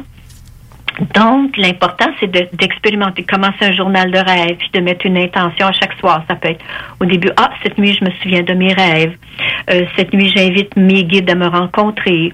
Euh, cette nuit, je vois la meilleure recette pour recevoir mes amis, quand on va pouvoir les recevoir bientôt, j'espère. Ou cette nuit, j'ai un rêve de compensation. Cette nuit, je retrouve toute la liberté. Euh, cette nuit, j'ai du plaisir. Cette nuit, je reçois tout l'amour dont j'ai besoin. Alors, c'est ça qui, qui, devient à ce moment-là, qu'on devient des rêveurs proactifs avec nos nuits. Autrement dit, dormir n'est plus une perte de temps. Dormir, il y a toute la régénération physique grâce au sommeil profond. Et il y a toute l'expérience virtuelle de nos rêves qui fait que chaque matin, nous sommes une personne différente de la veille grâce à tous les rêves qui ont été vécus durant la nuit, avec toutes des nouvelles connexions neuronales, parce que le cerveau ne fait pas de différence une action réellement vécue, fortement imaginée ou rêvée. Alors, les rêves de la nuit font que chaque matin, c'est une renaissance avec une nouvelle, une renaissance de, de nouvelles expériences en soi, plus de sagesse, plus d'amour. Peut-être, puis si c'est des rêves de peur, les cauchemars sont très utiles soit pour nous avertir d'un danger potentiel, puis merci à nos rêves de dire Oups, attention Nicole, euh, t'as pas fait la, t'as pas pris la bonne décision aujourd'hui, ou t'as oublié de, euh, de t'occuper de telle facture ou autre. Et puis, donc, les cauchemars sont utiles pour soit des avertissements, soit des entraînements pour faire face au danger, pour développer notre capacité de courage et d'audace soit pour nous refléter un état d'angoisse intérieure qu'on nourrit, par exemple. On pense là à- en situation sanitaire actuelle. Il y a beaucoup de gens qui ont peur, ils ont peur de ce fameux virus. Et puis, à ce moment-là, à l'état de rêve, ça peut être des rêves d'attaque. Mais l'idée du rêve à ce moment-là, c'est comment puis-je me défendre? Comment puis-je réagir? Comment puis-je euh, soit m'en sauver ou l'affronter, etc. Donc, toutes les angoisses du jour, la nuit, c'est une occasion de les dépasser. C'est d'arrêter d'avoir peur aussi hein, de ça parce que ça aide pas parce que je, je vois aussi comme euh, dans votre livre vous parlez comme les le- la mémoire des rêves s'améliore avec l'intérêt que vous leur portez. Donc euh, ça veut dire que si moi je veux comprendre le rêve ou je me réveille le matin, je sais que j'ai fait un rêve tel mais que je me dis bon c'est rien qu'un rêve, c'est rien. Donc on, on ignore les, les messages envoyés dans nos rêves. Donc à un moment donné, on finit par pas s'en souvenir non plus, j'imagine. Voilà, pas d'intérêt, pas de mémoire. Et c'est pour ça que l'intérêt pour le nourrir, c'est de, de lire sur le sujet, d'en d'en parler avec d'autres personnes le matin, partager les rêves au petit déjeuner avec la famille. Euh, puis plus on s'y intéresse, plus les rêves vont être généreux. Généreux en information, généreux en expérience. Ça, c'est vrai en tabarouette. Oui. Ça, c'est vrai parce que moi, je suis une grande rêveuse. Même autant de jours que de nuit, là. je suis une bonne, bonne grande rêveuse. J'aime, j'aime bien le- et j'aime en faire l'interprétation de ce que je rêve. Même si des fois, ça n'a ni tête, je retiens parfois certains éléments qui fait en sorte que, bon, pourquoi j'ai rêvé ça? Y a quelque chose qui m'est arrivé dans la journée? Non, me semble que non. Donc, est-ce que, que c'est, est-ce que c'est quelque chose qui s'en vient? Possiblement. Puis là, j'essaie de, de comprendre, d'analyser. C'est comme un, un ordinateur ou ce qui est dû pour. euh, qui a fait une mise à jour de tout ce qui s'est passé dans la semaine ou dans la journée. Puis je, je, je le voyais un peu comme ça. Oui. Mais un ménage, ça, c'est une chose que ma sœur euh, Chantal aussi disait, c'est ça.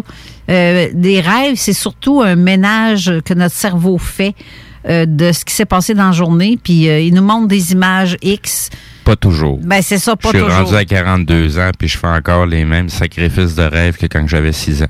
Ouais, c'est ça aussi, c'est spécial, ça. Fait que c'est, oui, il y a une certaine vidange, mais tu sais, c'est je- opinion personnelle, je l'interprète l'information, je l'interprète comme euh, la- pour la majorité des gens, sauf qu'il y, a- souvent des, des, des, des gens qui vont, res- vont rester avec des rêves euh, récurrents. Ouais. Et puis les rêves récurrents sont d'autant plus importants que c'est soit un message non compris, soit un rêve d'entraînement pour améliorer quelque chose, ou des rêves de transformation. Puis ça, êtes-vous à l'aise de raconter ce rêve-là que vous faites depuis? Euh, non, pas vraiment. Par contre, euh, je, je- je vais donner l'interprétation de ce rêve-là. C'est ce qui a permis euh, de me faire parcourir le chemin que j'ai parcouru dans ma vie.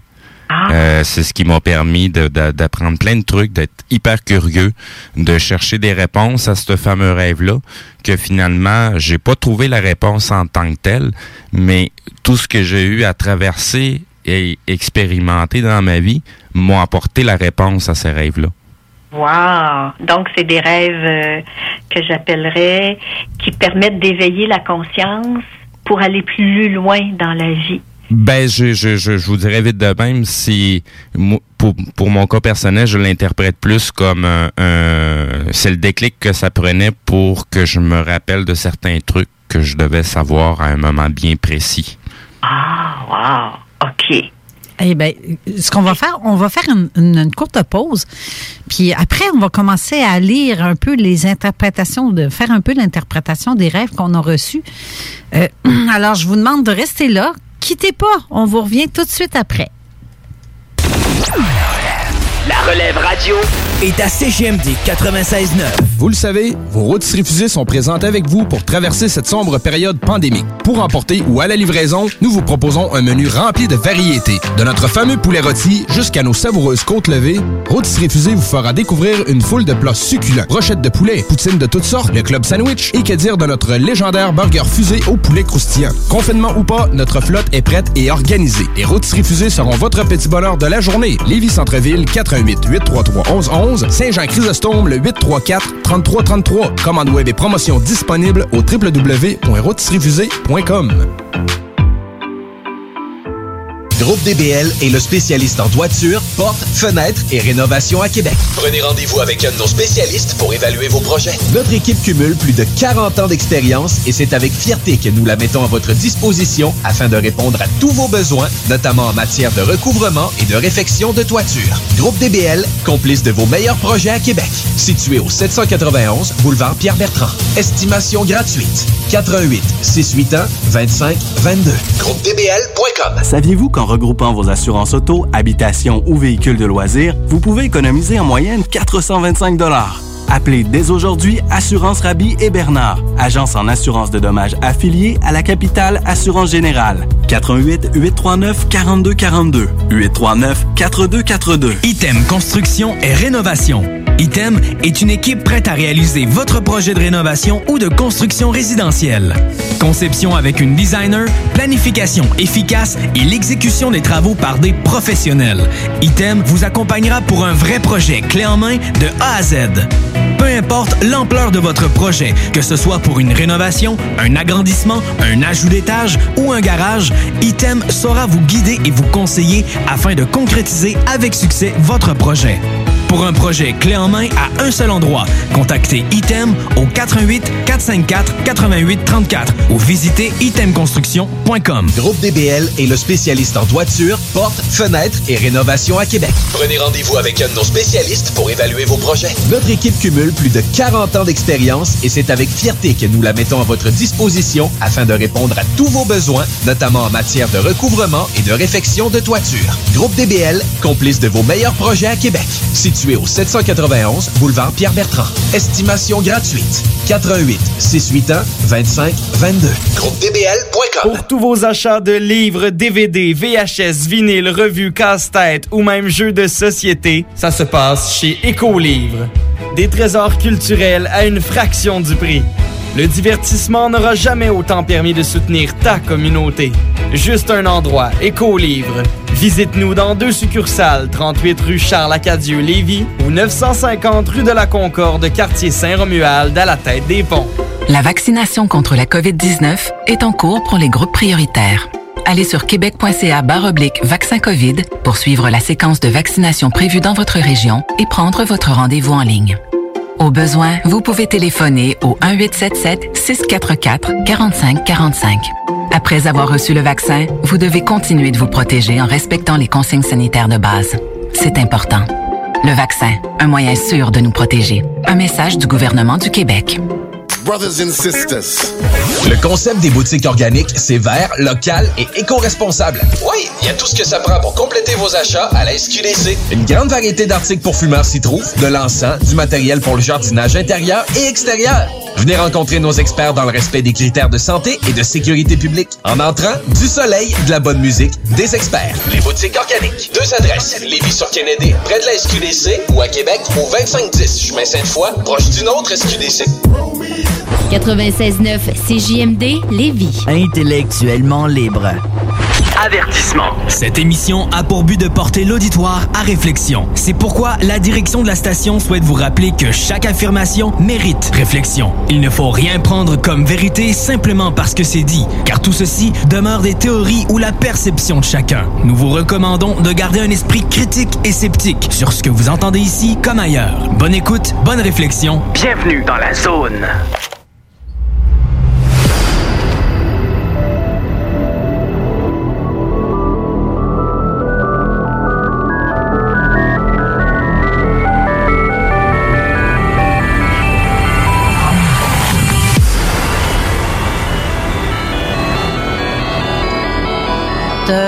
Retour en studio avec notre Alternative radio. CJMD, là où les rappers puis les fans de métal rock et chill tour à tour. La radio de Lévis. Hey Marcus, on fait un jeu, OK? Hey, wow, du gros fun. On joue à Dis-moi quelque chose qu'il n'y a pas au dépanneur Lisette. Vas-y. Ben, déjà, en partant, je te dirais que ça serait plus facile de dire. J'ai accroché le piton, je pense. Excusez-moi. J'ai même accroché non seulement le piton, mais l'écran. J'étais plus capable d'arrêter. Ça va pas bien. Euh, donc, on est retour en studio. Pauvre Steve, il était là à côté de moi, les deux, pour les deux bras en l'air. Ben ouais, on essaye de déboguer. Non, c'est mon erreur. J'ai comme j'ai tenu le doigt sur ma souris, puis ça a tout fait fucker mon affaire. Ça arrive des fois. pas besoin de. Même après trois ans, je fais encore des erreurs. Faut lâcher le piton, man. Ben oui, c'est ça. Nicole est toujours là. Oui. Désolée pour le son et le petit, euh, ma petite pub euh, qui est partie. C'est comme dans les rêves, hein. il y a des choses qui arrivent. ah oui. C'est c'est une succession d'imprévus. Oui. J'ai quasiment envie qu'on commence euh, à interpréter quelques rêves parce que on n'aura pas le temps de toutes les faire, j'ai l'impression. Mais euh, je, commencerai avec celui de Mathieu. On était censé avoir euh, M. Godin en studio qui raconterait son rêve, mais il est pas venu, il est pas là. Je sais pas pourquoi il a peut-être oublié, mais moi, je n'avais pas oublié qu'il venait. Peut-être que quand il va écouter l'émission, il va dire Ah, c'est vrai. J'avais dit je serais, mais en tout cas, il est pas là, mais euh, il va écouter l'émission de toute façon. Euh, donc, le premier rêve que j'ai reçu, c'est celui justement de Mathieu qui est, euh, qui est ici en studio. Mathieu, euh, il dit que ça se passe en 1993 pendant... Ça, j'étais euh, début de l'adolescence. Ben, c'est ça. Donc, euh, ben, dis-les donc d'abord. Tu le lises ou tu... Ouais, si tu veux le lire, ouais, ça. Ça va être moins compliqué. hein? OK. Pendant, euh, ça se passe pendant 1993. Euh, Pendant le cinq semaines de suite, en fragments, je mesure environ 2,5 mètres. Une lance à la main gauche. Je suis droitier. Dans la vraie vie, il est Oui. droitier. Mais se voyait ça, la lance dans la main gauche. Une, une hutte dans la- le, le haut d'un palmier. Euh, près du double de la hauteur des, no- Des notes. des nôtres, c'est ça. Les couleurs de ma peau, la couleur de ma peau était de couleur turquoise, tirée un peu sur le bleu. C'est comme si c'était un être, un- c'est pas les Evian qui appellent les grands bleus, les êtres bleus, Ouais, un peu euh, comme dans le film. euh, Avatar. ouais, ça ressemble à ça. T'as ressemblé à ça, Mathieu? Euh, peut-être pas du visage, mais euh, le bleu il était pas aussi prononcé que, que celui dans le film Avatar. Pour les plus vieux, ça peut être les schtroumpfs. Donc, la couleur de sa peau était turquoise, euh, son corps d'ado. Euh, pensant à un vieux film de Kodak coupé en morceaux, est allé sur cinq semaines. Euh, il dit, je marche aux alentours, je me lève la tête et je vois une météorite, tomber sur la planète. Le ciel est vert au lieu d'être bleu. Ensuite, tu vois aussi une traînée de fumée derrière qui était 1993. 14. Ce rêve continue à ce moment. Je vois qu'un de mes météorites tombé sur l'océan, un tsunami ultra énorme. Ce rêve continue près de deux semaines. Je me lève la tête, surpris à voir, euh, à voir ça. Euh, donc, la hutte style euh, Ewok dans Star Wars. Un peu semblable à ça, mais version plus adaptée pour un être beaucoup plus grand. Hein. Donc, euh, tu rêves de tsunami, tu te rêves que tu es sur une autre planète, Ouais. si j'ai bien compris ton rêve. Comme dans le corps d'un autre, mais. euh, C'est ça. Mais le corps, c'est. C'est pas le mien, mais on dirait que c'est comme moi en même temps. Je- euh, Nicole, ça se peut-tu qu'il voit qu'il ait vu dans ses rêves qui il était dans une autre vie? Absolument. Alors là, on va ouvrir sur des possibilités qui vont parfois euh, en surprendre quelques-uns. On peut soit à l'état de rêve, parce que dans le monde du rêve, c'est un univers virtuel.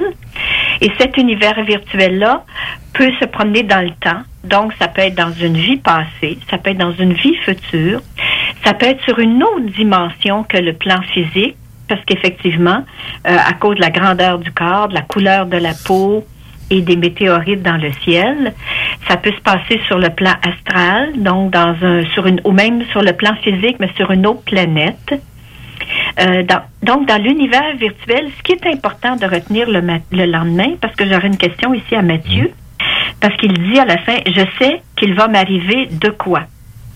Alors, Mathieu, à cette époque-là, en 1994, et ça s'est poursuivi jusqu'en 95, est-ce qu'il y a des une situation dans votre vie qui a été un peu comme une espèce de tsunami, une situation soit émotionnelle ou physique par rapport à une maladie, émotionnelle par rapport à une situation amoureuse ou de la familiale. Ben, à cet âge-là, disons que euh, les relations amoureuses, euh, j'étais pas vraiment... euh, j'étais pas vraiment concentré là-dessus, peut-être plus ma petite vie d'ado, être tranquille dans mon petit coin, tu sais. T'étais pas quelqu'un qui avait des blondes. euh, des Non, blondes, non, euh, les filles m'intéressaient pas à cette époque-là. OK. Fait qu'à ce moment-là, ce qui peut se passer, c'est que le rêve met, vous met en, en situation, Mathieu, pour expérimenter comment vous seriez capable de réagir à une situation. Parce que si c'était une vie tranquille de jour, c'est sûr que la nuit, le rêve peut apporter des scènes, un univers virtuel dans lequel vous allez être soumis à la peur, soumis à faire face à un danger quelconque, pour continuer de bâtir votre corps émotionnel de réaction face à l'inconnu, à l'incertitude. Alors, soit que ça appartient à une autre dimension, soit que ça appartient à une vie passée, soit que ça appartient simplement à votre intérieur de savoir, euh, le rêve met en relief des situations X, on appelle ça dans le fond de simuler, c'est un simulateur. Le rêve est un simulateur de danger ou d'inconnu ou d'incertitude pour que vous développiez la capacité d'y faire face. Donc, à un moment donné, ça s'est arrêté, cette série-là. Ouais, ça s'est arrêté, euh, ça a été sur l'espace d'un an, ça s'est arrêté du jour au lendemain. Puis euh, même euh, ce que je, rê- je rêvais de la lance dans ma main gauche, euh, comme tous les rêves ultra réalistes que j'ai fait, je, je la sentais dans ma main. Je savais que c'était une lance de bois que j'avais dans, carrément dans ma main gauche. Je, je savais qu'où ce que le sol, je le sentais vraiment le gros kit, je sentais pratiquement tout, mais dans un autre corps. OK. Fait que c'est ça. Donc, c'est une expérience vécue à travers un autre corps qui vous appartient peut-être ou qui appartient à quelqu'un d'autre parce qu'on peut faire des rêves de projection euh, pour expérimenter, euh, je dirais, mettons, quelqu'un qui veut savoir c'est quoi de, de vivre dans une situation de pauvreté, mettons, quelqu'un qui est très riche. Elle peut se projeter dans un rêve, dans un corps d'une personne extrêmement pauvre qui manque de nourriture et qui essaie de quêter. Euh, c'est drôle parce que je l'ai vécu moi-même, un rêve comme ça. Puis C'était tellement réel, c'est qu'on se réveille le lendemain et on sait que c'est plus qu'un rêve. Est-ce que ça se peut que ça soit un être bleu, justement, qui est venu lui parler dans ses rêves puis qui lui a montré c'est ça que je vis? C'est ce qu'on vit présentement sur notre planète. On est en guerre, je dois me battre. euh, C'est fort possible aussi, oui, absolument. Tout, c'est ce qui est merveilleux dans le monde du rêve et ce que la physique quantique nous explique, c'est que dans tout, euh, dans l'univers, dans le champ unifié qui appelle le champ quantique, tout- toutes les possibilités existent. Mais nous, en tant qu'humains, dans notre corps physique, avec nos cinq sens, de jour, on a des expériences très limitées. Alors que la nuit, à l'état de rêve, il y a des ouvertures qui se créent dans lesquelles on peut se projeter dans d'autres univers et vivre à travers une autre personne. Et peut-être qu'on a plus qu'un corps aussi. Peut-être qu'on a un sur le plan physique puis qu'on a un sur une autre planète. C'est là, c'est là qu'on ouvre. à- L'important, c'est la richesse de l'expérience au réveil. Ah, comment je me suis sentie, puis qu'est-ce que je ferais si j'avais une lance entre mes mains, je l'ai vécu. Euh, donc, je pourrais me défendre, je pourrais. C'est là que le monde du rêve est tellement vaste qu'on n'en ramène que des petites parties. Sinon, on, vive, on voudrait vivre que la nuit parce qu'on dirait la vie est bien plus intéressante la nuit que le jour.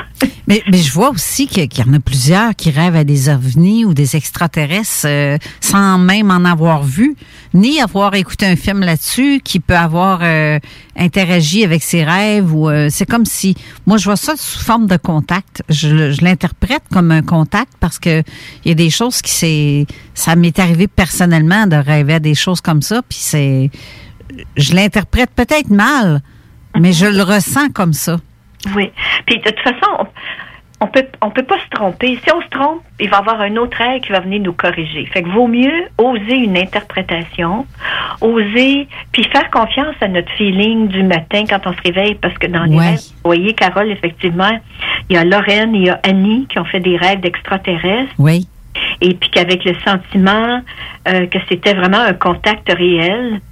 Euh, Lorraine dit, ça, je savais qu'il m'avait fait signe, alors que dans le rêve d'Annie, euh, elle dit, j'ai réellement vécu cette expérience-là de contact avec ces êtres qui arrivaient dans une espèce de d'appareil tubulaire. Et effectivement, en ce moment, la conscience sur la vie sur d'autres planètes, elle est beaucoup plus ouverte. Donc, il y a de plus en plus de gens qui font des rêves avec rencontre avec des extraterrestres, parce que dans l'univers complet, on n'est pas seul. Ça, c'est une évidence, même si le rationnel, des fois, en doute. Alors, à ce moment-là, le rêveur, l'important, c'est de valider le sentiment au réveil. Parce que des fois, il y a des rêves, on se dit, oh mon Dieu, c'est un rêve fou, ça m'a fait du bien, j'ai dégagé des émotions, alors que d'autres, tantôt, c'est plus réel que la réalité. Euh, exactement. Alors, quand c'est plus réel que la réalité, ça prouve que la nuit, il y a une autre partie de nous qui vit dans des dimensions moins illusoires que le plan physique. Le plan physique, on a juste nos cinq sens pour l'évaluer. Alors que la nuit, nos sens intérieurs s'amplifient. Il peut avoir des rêves de communication avec des extraterrestres, avec des personnes décédées, avec des guides spirituels, avec des êtres de lumière. Ces rêves-là sont marquants, puis on se réveille le lendemain, puis on dit oh oh, ça c'est pas un rêve ordinaire. Je pense que c'est justement Annie qui, dans son rêve, Annie, je crois, avec les tubulaires qu'on parlait tantôt, c'est comme si euh, elle, dans son rêve, elle, elle voyait comme, elle regardait les étoiles et soudainement elle a dit, euh, je sais que vous êtes là et au presque instant pour instant, c'est ils se sont montrés sous forme de plusieurs vaisseaux et elle voyait les tubulaires justement. C'est comme une grille.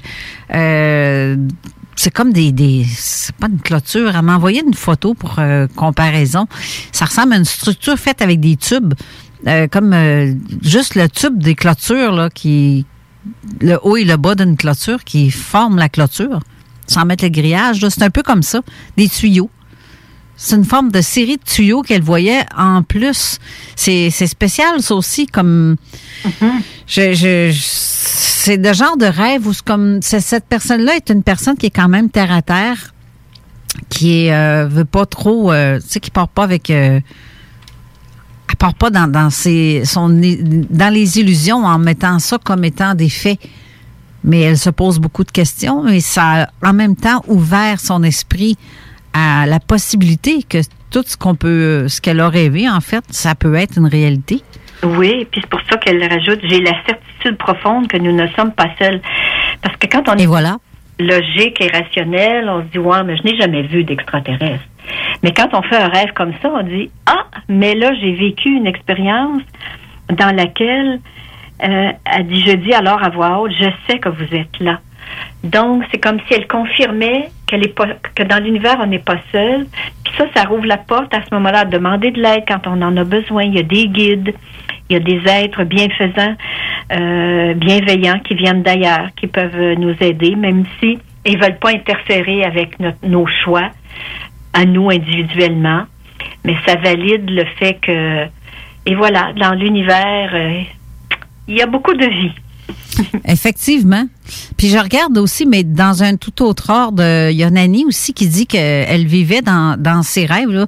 C'est des, choses qu'elle a rêvé à plusieurs reprises en étant jeune jusqu'à un certain temps. Euh, plus jeune, mais en tout cas, elle l'a fait régulièrement ce rêve-là. Elle vivait dans une maison mobile. À la dernière pièce, la dernière pièce du couloir était la chambre des maîtres avec une grande fenêtre. Juste avant, euh, c'était la salle de bain. Je faisais régulièrement le même rêve pour ne pas dire le même cauchemar entre 6 ans à 20 ans. Quand même, là, c'est beaucoup. Et je rêvais que c'était le soir et que je devais aller à la salle de bain. Lorsque je m'avançais dans le, dans le couloir, je me sentais toujours aspirée euh, par vers la chambre. Mais même que souvent, l'intensité de l'aspiration me permettait pas d'entrer dans le couloir, d'entreprendre le couloir. Dans la chambre, euh, je voyais un ombre noir, sûrement une personne qui marchait lentement devant la fenêtre et qui semblait m'attendre en me regardant. Et ça, ça doit être fréquent, des rêves de même aussi. Là. Euh, je pouvais pas distinguer. C'était qui dû à la noirceur de la pièce, probablement. Euh, parfois, je réussis, euh, réussissais à me rendre à la salle de bain, mais en me tenant ici et là pour ne pas me faire attirer dans la chambre de la salle de bain. Dans la salle de bain, malgré que j'allumais les lumières, euh, la lueur de l'ampoule était presque inexistante. Ça aussi, c'est spécial. Je finissais par me réveiller en sueur avec la peur dans le corps. Même aujourd'hui, je repense à ce rêve et je peux me ressentir encore le sentiment qui y sont attachés. Après quelques années, je pense que c'était mon père décédé, j'avais 4 à 5 ans, euh, qui venait me voir. Euh, vous en pensez quoi de ça? Des, des, c'est comme si on se fait attendre euh, l'espèce de monstre en dessous du lit, mais elle, c'est au bout du corridor. Là. Oui, c'est ça, qui était sur le bord de la fenêtre. Euh, bon, on peut le prendre dans deux sens. Un, les rêves d'enfants, quand on fait nos premiers cauchemars, c'est-à-dire qu'il y a quelque chose qui nous fait peur et puis qu'on essaie de l'éviter, c'est souvent chez les, les psychologues d'enfants disent c'est une façon de maturer les émotions. C'est-à-dire le danger de jour qu'on ne vit pas parce qu'on est bien entouré, qu'on est bien protégé par nos parents et tout. La nuit, le fait de faire face à un danger va développer le courage, va développer l'audace. Donc, d'une part, c'était la capacité de se rendre à la donc de traverser un couloir sombre pour aller vers la lumière, la lumière de la salle de bain à ce moment-là. Et là, il y avait une menace. Pour certains, ça peut être une menace, un monstre, un animal. Ici, c'était le personnage. Par contre, cette aspiration-là, et qu'avec l'idée que Nani dit que ça pouvait être son père décédé, oui, c'est une possibilité. Parce que les êtres décédés, surtout quand euh, c'est un parent avec un jeune enfant, il essaie de lui dire je suis avec toi, tu n'es pas seul. Mais comme on n'a pas été élevé avec la possibilité de rencontrer euh, une personne décédée, soit dans sa forme physique ou sous la forme euh, lumineuse, ben à ce moment-là, il y a la crainte, la peur. Ah, c'est ça. Ça peut faire peur. Oui, fait que puis un jour ça s'est arrêté. Donc, mais elle peut valider tout à fait de dire peut-être c'était mon père qui essayait de me dire gars, je suis là, je suis présent, n'aie pas peur, ou tout simplement de euh, un processus de maturation de l'émotion, de, de faire face au danger, puis de traverser le couloir, de se rendre jusqu'à la salle de bain pour éviter d'être aspiré par la peur. La peur nous aspire. La peur, c'est quasiment l'ennemi numéro un parce qu'on est en situation de stress. En situation de stress, on diminue notre système immunitaire.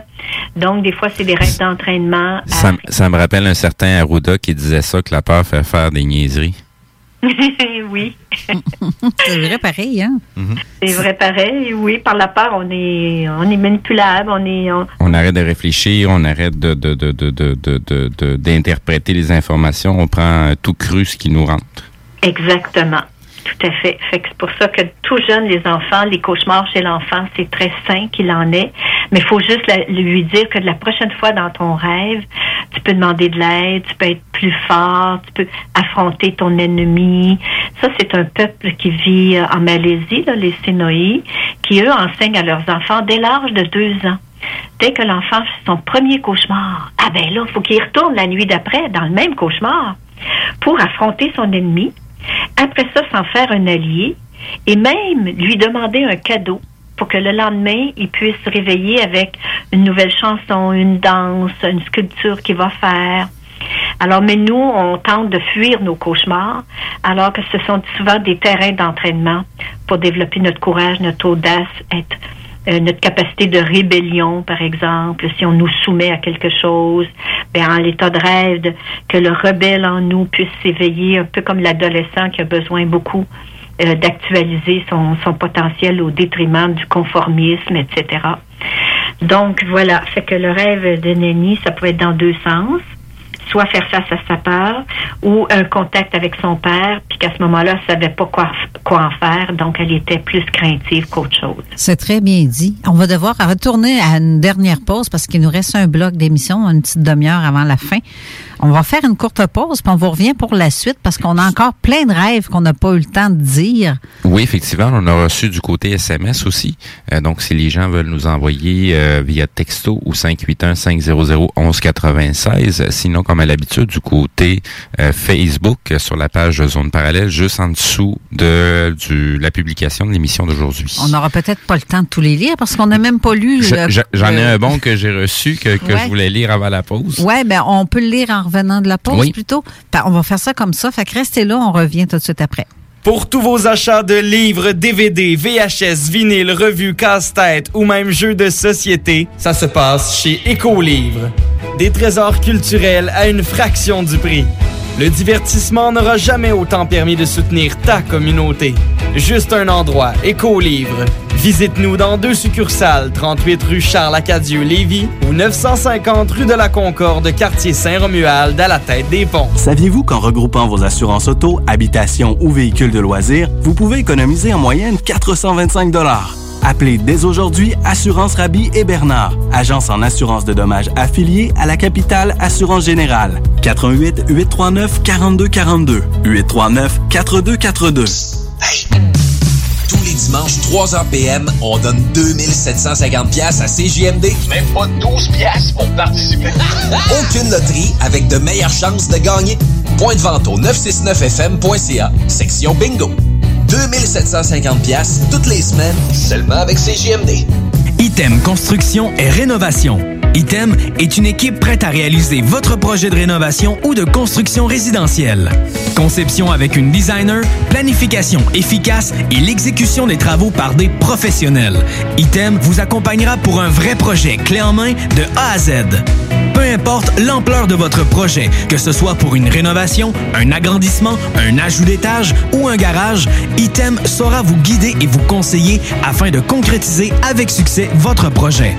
Pour un projet clé en main à un seul endroit, contactez Item au 88 454 88 34 ou visitez itemconstruction.com. Groupe DBL est le spécialiste en toiture, portes, fenêtres et rénovation à Québec. Prenez rendez-vous avec un de nos spécialistes pour évaluer vos projets. Notre équipe cumule plus de 40 ans d'expérience et c'est avec fierté que nous la mettons à votre disposition afin de répondre à tous vos besoins, notamment en matière de recouvrement et de réfection de toiture. Groupe DBL, complice de vos meilleurs projets à Québec. Situé au 791 boulevard Pierre-Bertrand. Estimation gratuite. 88 681 25 22. GroupeDBL.com. Chaque jour, le Journal de Lévis vous informe de ce qui se passe chez vous, que ce soit dans votre quartier, votre arrondissement et votre ville. Vous pouvez lire les dernières nouvelles touchant Lévis ainsi que les municipalités situées à proximité dans notre édition papier. Disponible chaque semaine dans le Publisac, sur notre site web au www.journaldelévis.com, sur notre page Facebook ou sur notre fil Twitter. 96 L'alternative radio. Keep on moving, keep, keep on moving. The Alternative Radio Station 96.9. Avertissement. Cette émission a pour but de porter l'auditoire à réflexion. C'est pourquoi la direction de la station souhaite vous rappeler que chaque affirmation mérite réflexion. Il ne faut rien prendre comme vérité simplement parce que c'est dit, car tout ceci demeure des théories ou la perception de chacun. Nous vous recommandons de garder un esprit critique et sceptique sur ce que vous entendez ici comme ailleurs. Bonne écoute, bonne réflexion. Bienvenue dans la zone.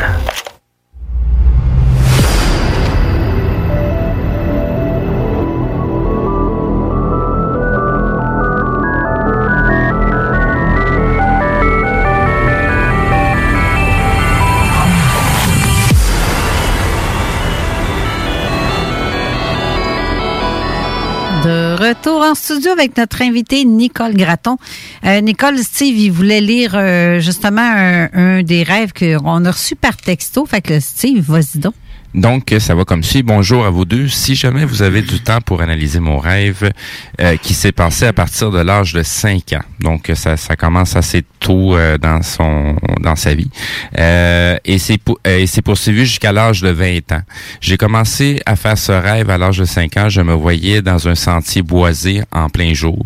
J'avançais donc, puis je voyais un chalet à l'occasion. Il y avait un vieillard aussi sur la galerie. Je devais passer devant et j'avais très peur occasionnellement. Il n'y était pas.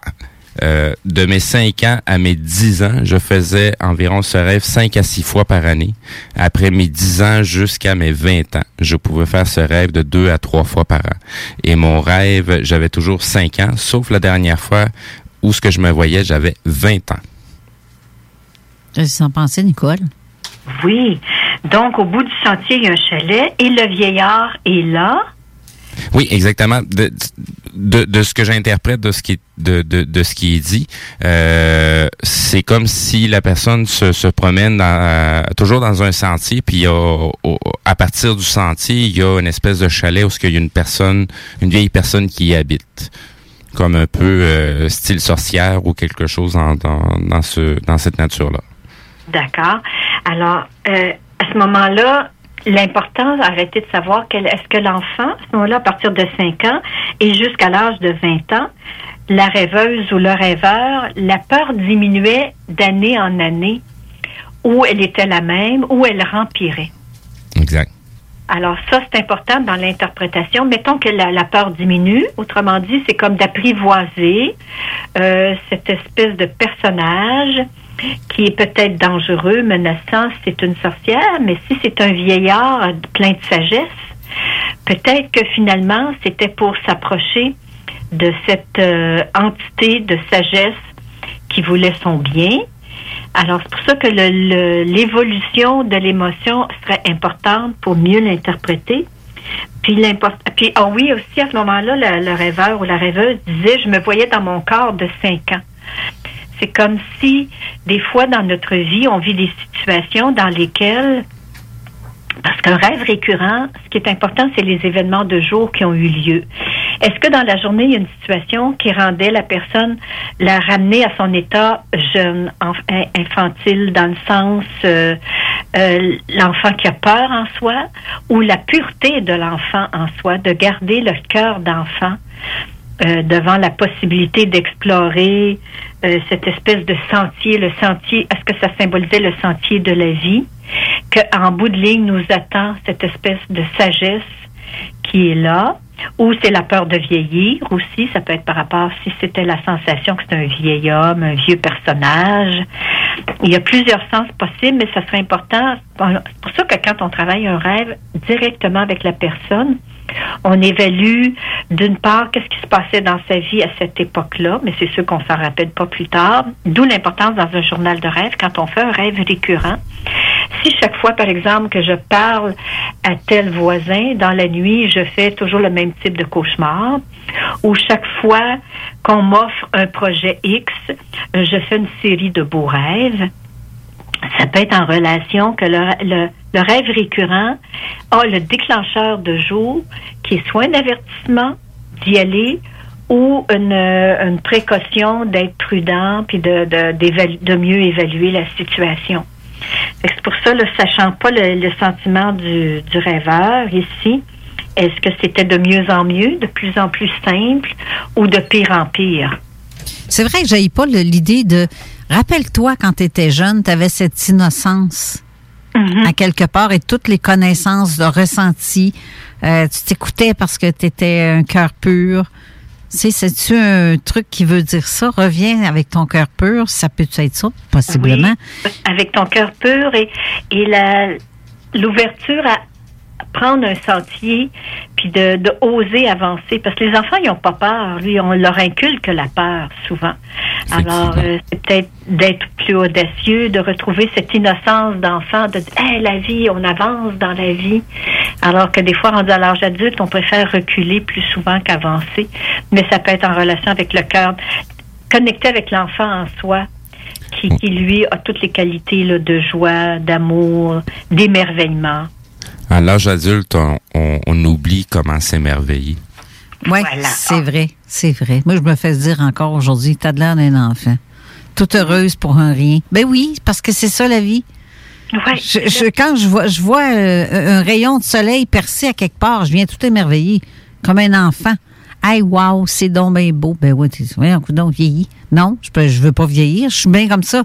J'a- J'admire ce que je vois et je suis contente de ça. J'aime mieux ça que, que tu vas me.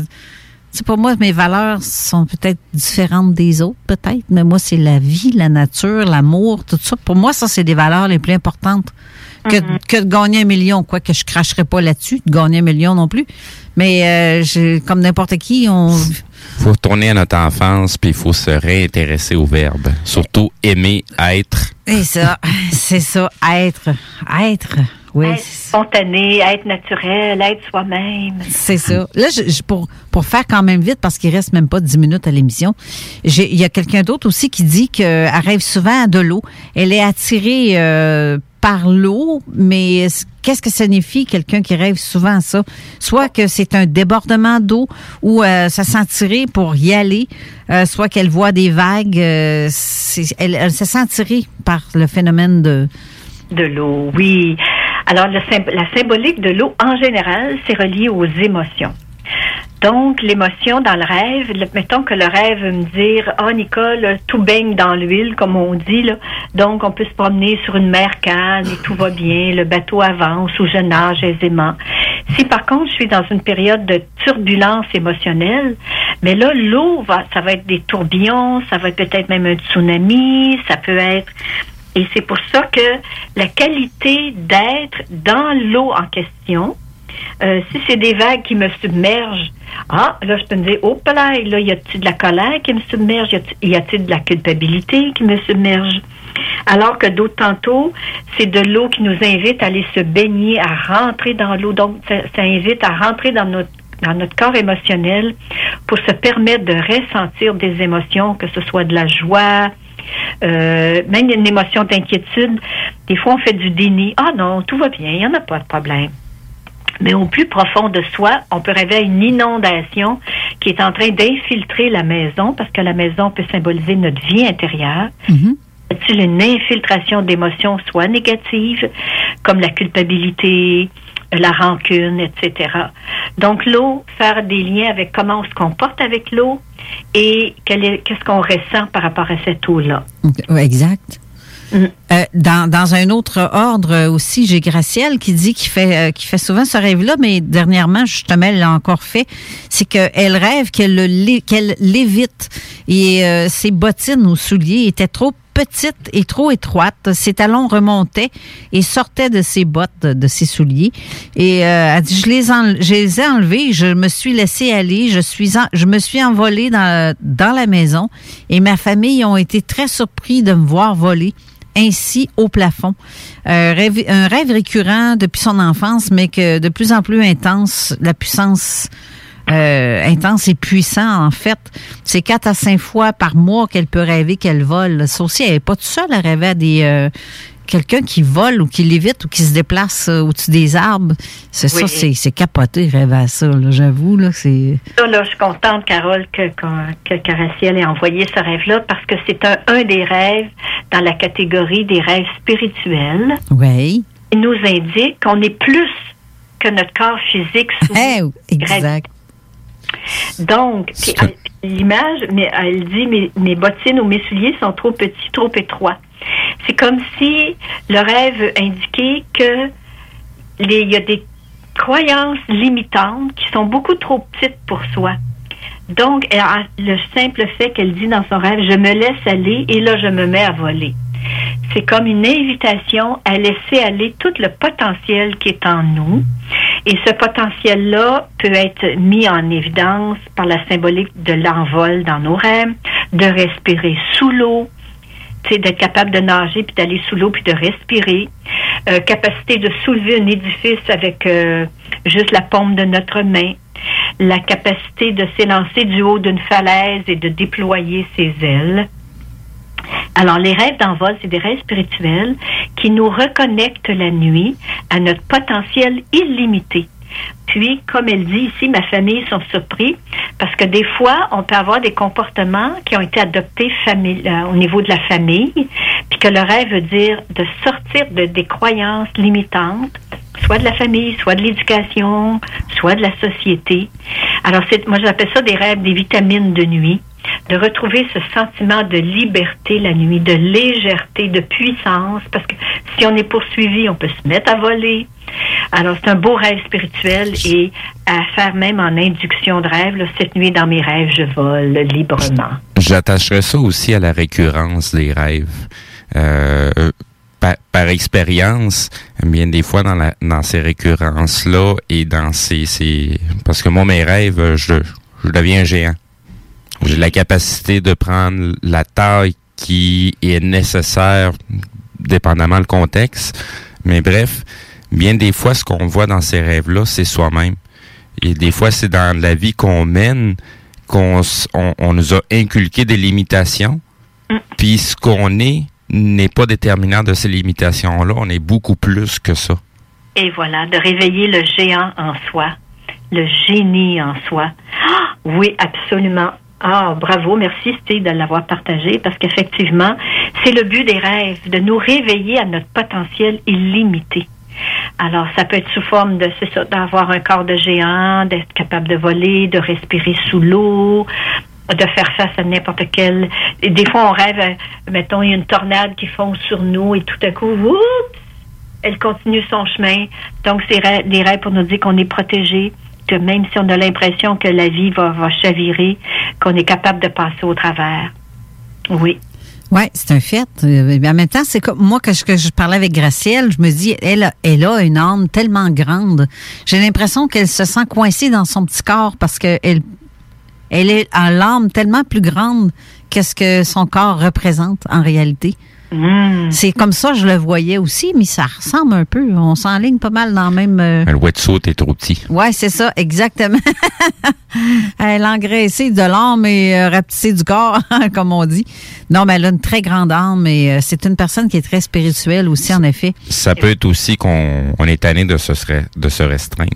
Ouais, aussi. Il y a- aussi euh, Diane qui dit que euh, fait beaucoup de rêves, euh, mais de rêver à une personne décédée. Elle rêvait que cette personne-là, euh, elle allait la consoler dans ses rêves à cette personne-là qui était décédée d'ailleurs. Et comment est-ce qu'elle m'écrit ça? J'ai- J'aime beaucoup. J'ai fait beaucoup de rêves éveillés ou pas, et entre les deux, je rêve de mon amie d'enfance qui ne me parle plus depuis dix ans. Elle pleurait et je la consolais. Je me souviens de lui avoir parlé d'un ton de consolation et d'encouragement. Il y a un autre rêve, celui-là. euh, je l'aime moins car il est, je le pense, prémonitoire et un décès d'une personne que je connais. Euh, J'ai vu son avis de décès. En plus, elle, elle voyait l'avis de décès. C'est quoi votre avis là-dessus? OK. Donc, il y, a, il y a deux situations. La première, euh, la réconciliation que j'appellerais, parce que parfois, quand on a des conflits avec des gens avec qui on n'a on plus de contact, on ne se parle plus, et quand l'état de rêve, le contact se refait, c'est souvent un rêve télépathique qu'effectivement, dans ma âme, la réconciliation est faite. Mais dans la vie de jour, d'égo à égo, les deux égaux, c'est quand même, moi, je ne ferai pas les premiers pas. Alors qu'à l'état de rêve, ce rêve symbolise vraiment cette ouverture du cœur pour une réconciliation avec l'amie d'enfance en question, avec laquelle elle ne parle plus depuis dix ans. À ce moment-là, la vie va arriver des synchronicités peut-être qui vont se revoir. Mais la personne est décédée. OK, parce que sur ma feuille, je le voyais pas. OK. Fait que si elle est décédée, la réconciliation a lieu après le décès. Et ça, c'est tout à fait faisable et je dirais recommandable. Les personnes qui sont décédées et qu'on n'a pas pu terminer un deuil ou d'harmoniser une relation par le rêve, c'est absolument facile et ouvert parce que de l'autre côté, premièrement, l'âme de l'autre côté comprend son, son karma qu'elle a vécu dans sa vie physique. Et puis à ce moment-là, c'est une belle rencontre d'âme à âme que, que peut consoler l'autre et, et pardonner ou euh, réharmoniser. Alors que la deuxième partie avec le rêve prémonitoire, oui, ça arrive parfois qu'on peut savoir à l'avance que quelqu'un va décéder, mais parfois c'est symbolique que faut, demander à la rêveuse quelle est la caractéristique de cette personne-là dont on a vu le décès, puis ça dit ah ben ça c'est une personne mettons extrêmement contrôlante.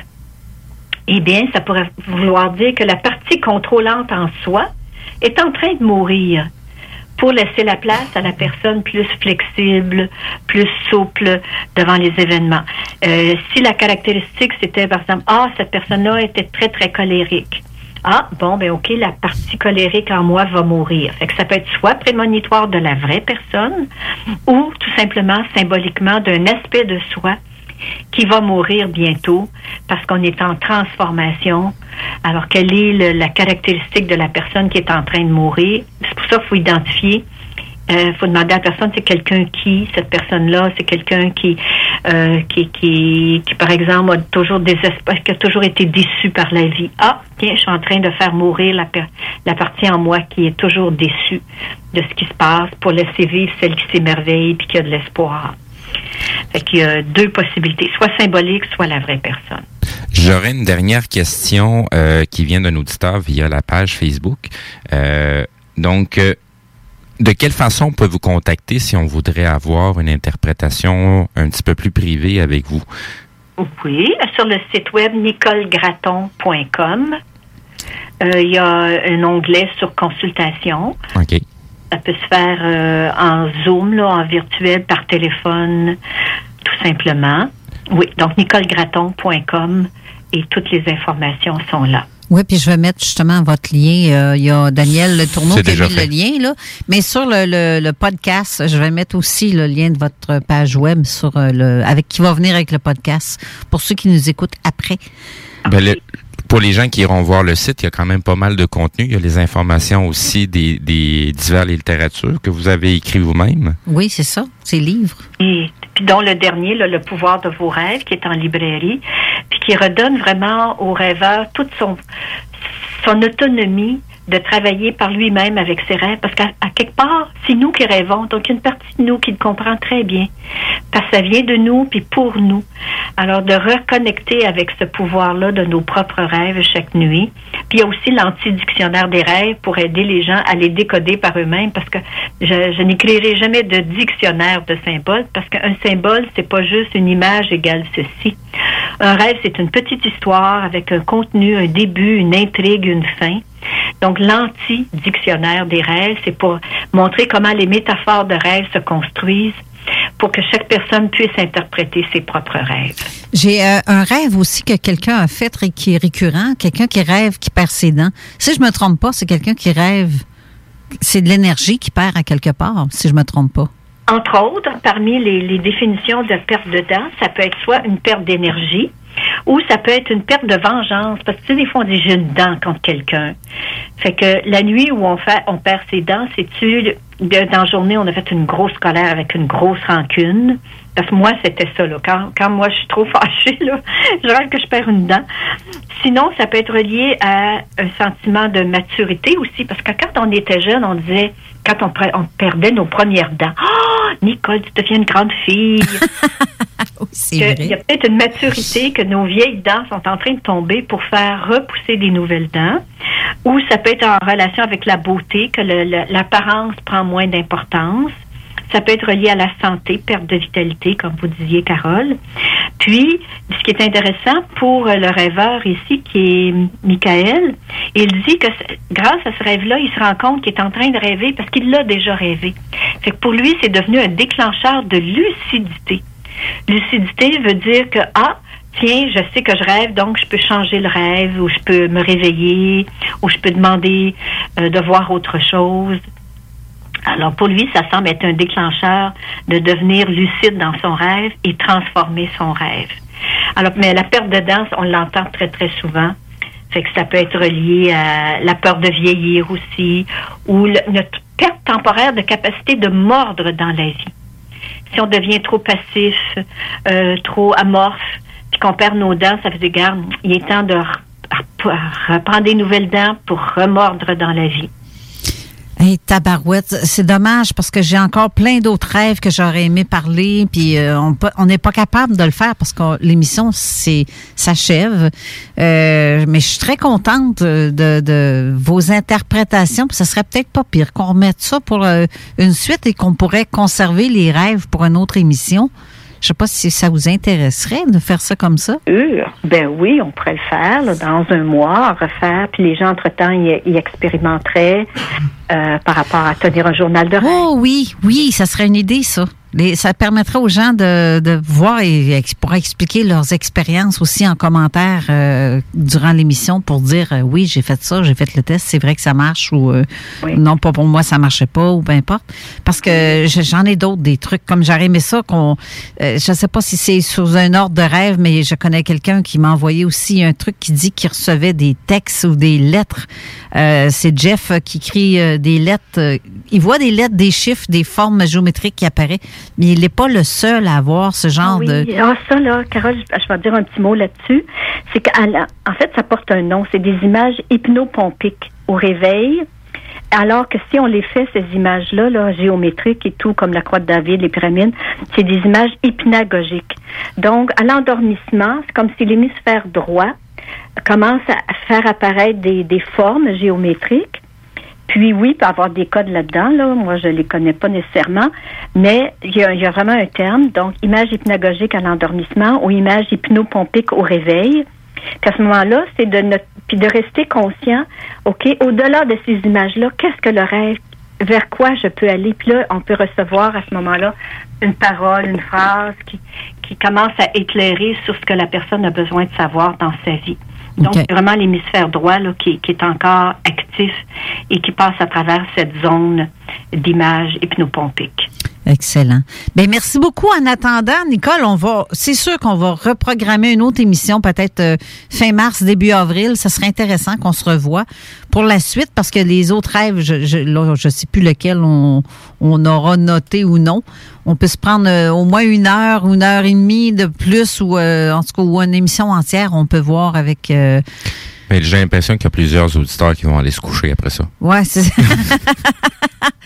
Puis peut-être à titre d'information, il y a deux conférences que je vais donner sur Zoom dans le mois de mars. Il y a mercredi, le 10 mars à 13h sur les rêves récurrents. Pourquoi les rêves récurrents répétitifs reviennent? Ou samedi, le 20 mars sur la, le rêve con- et conscience de soi. Et ça, et ça, est-ce que ça se fait sur votre page Facebook? Oui, oui, je l'ai mis aussi sur la page Facebook. OK. Je vais les remettre aujourd'hui d'ailleurs si les gens euh, le visitent. Donc, c'est une conférence qui dure euh, à peu près une heure et demie temps. C'est maximum 20 personnes. Donc, les gens ont le temps de partager des rêves en direct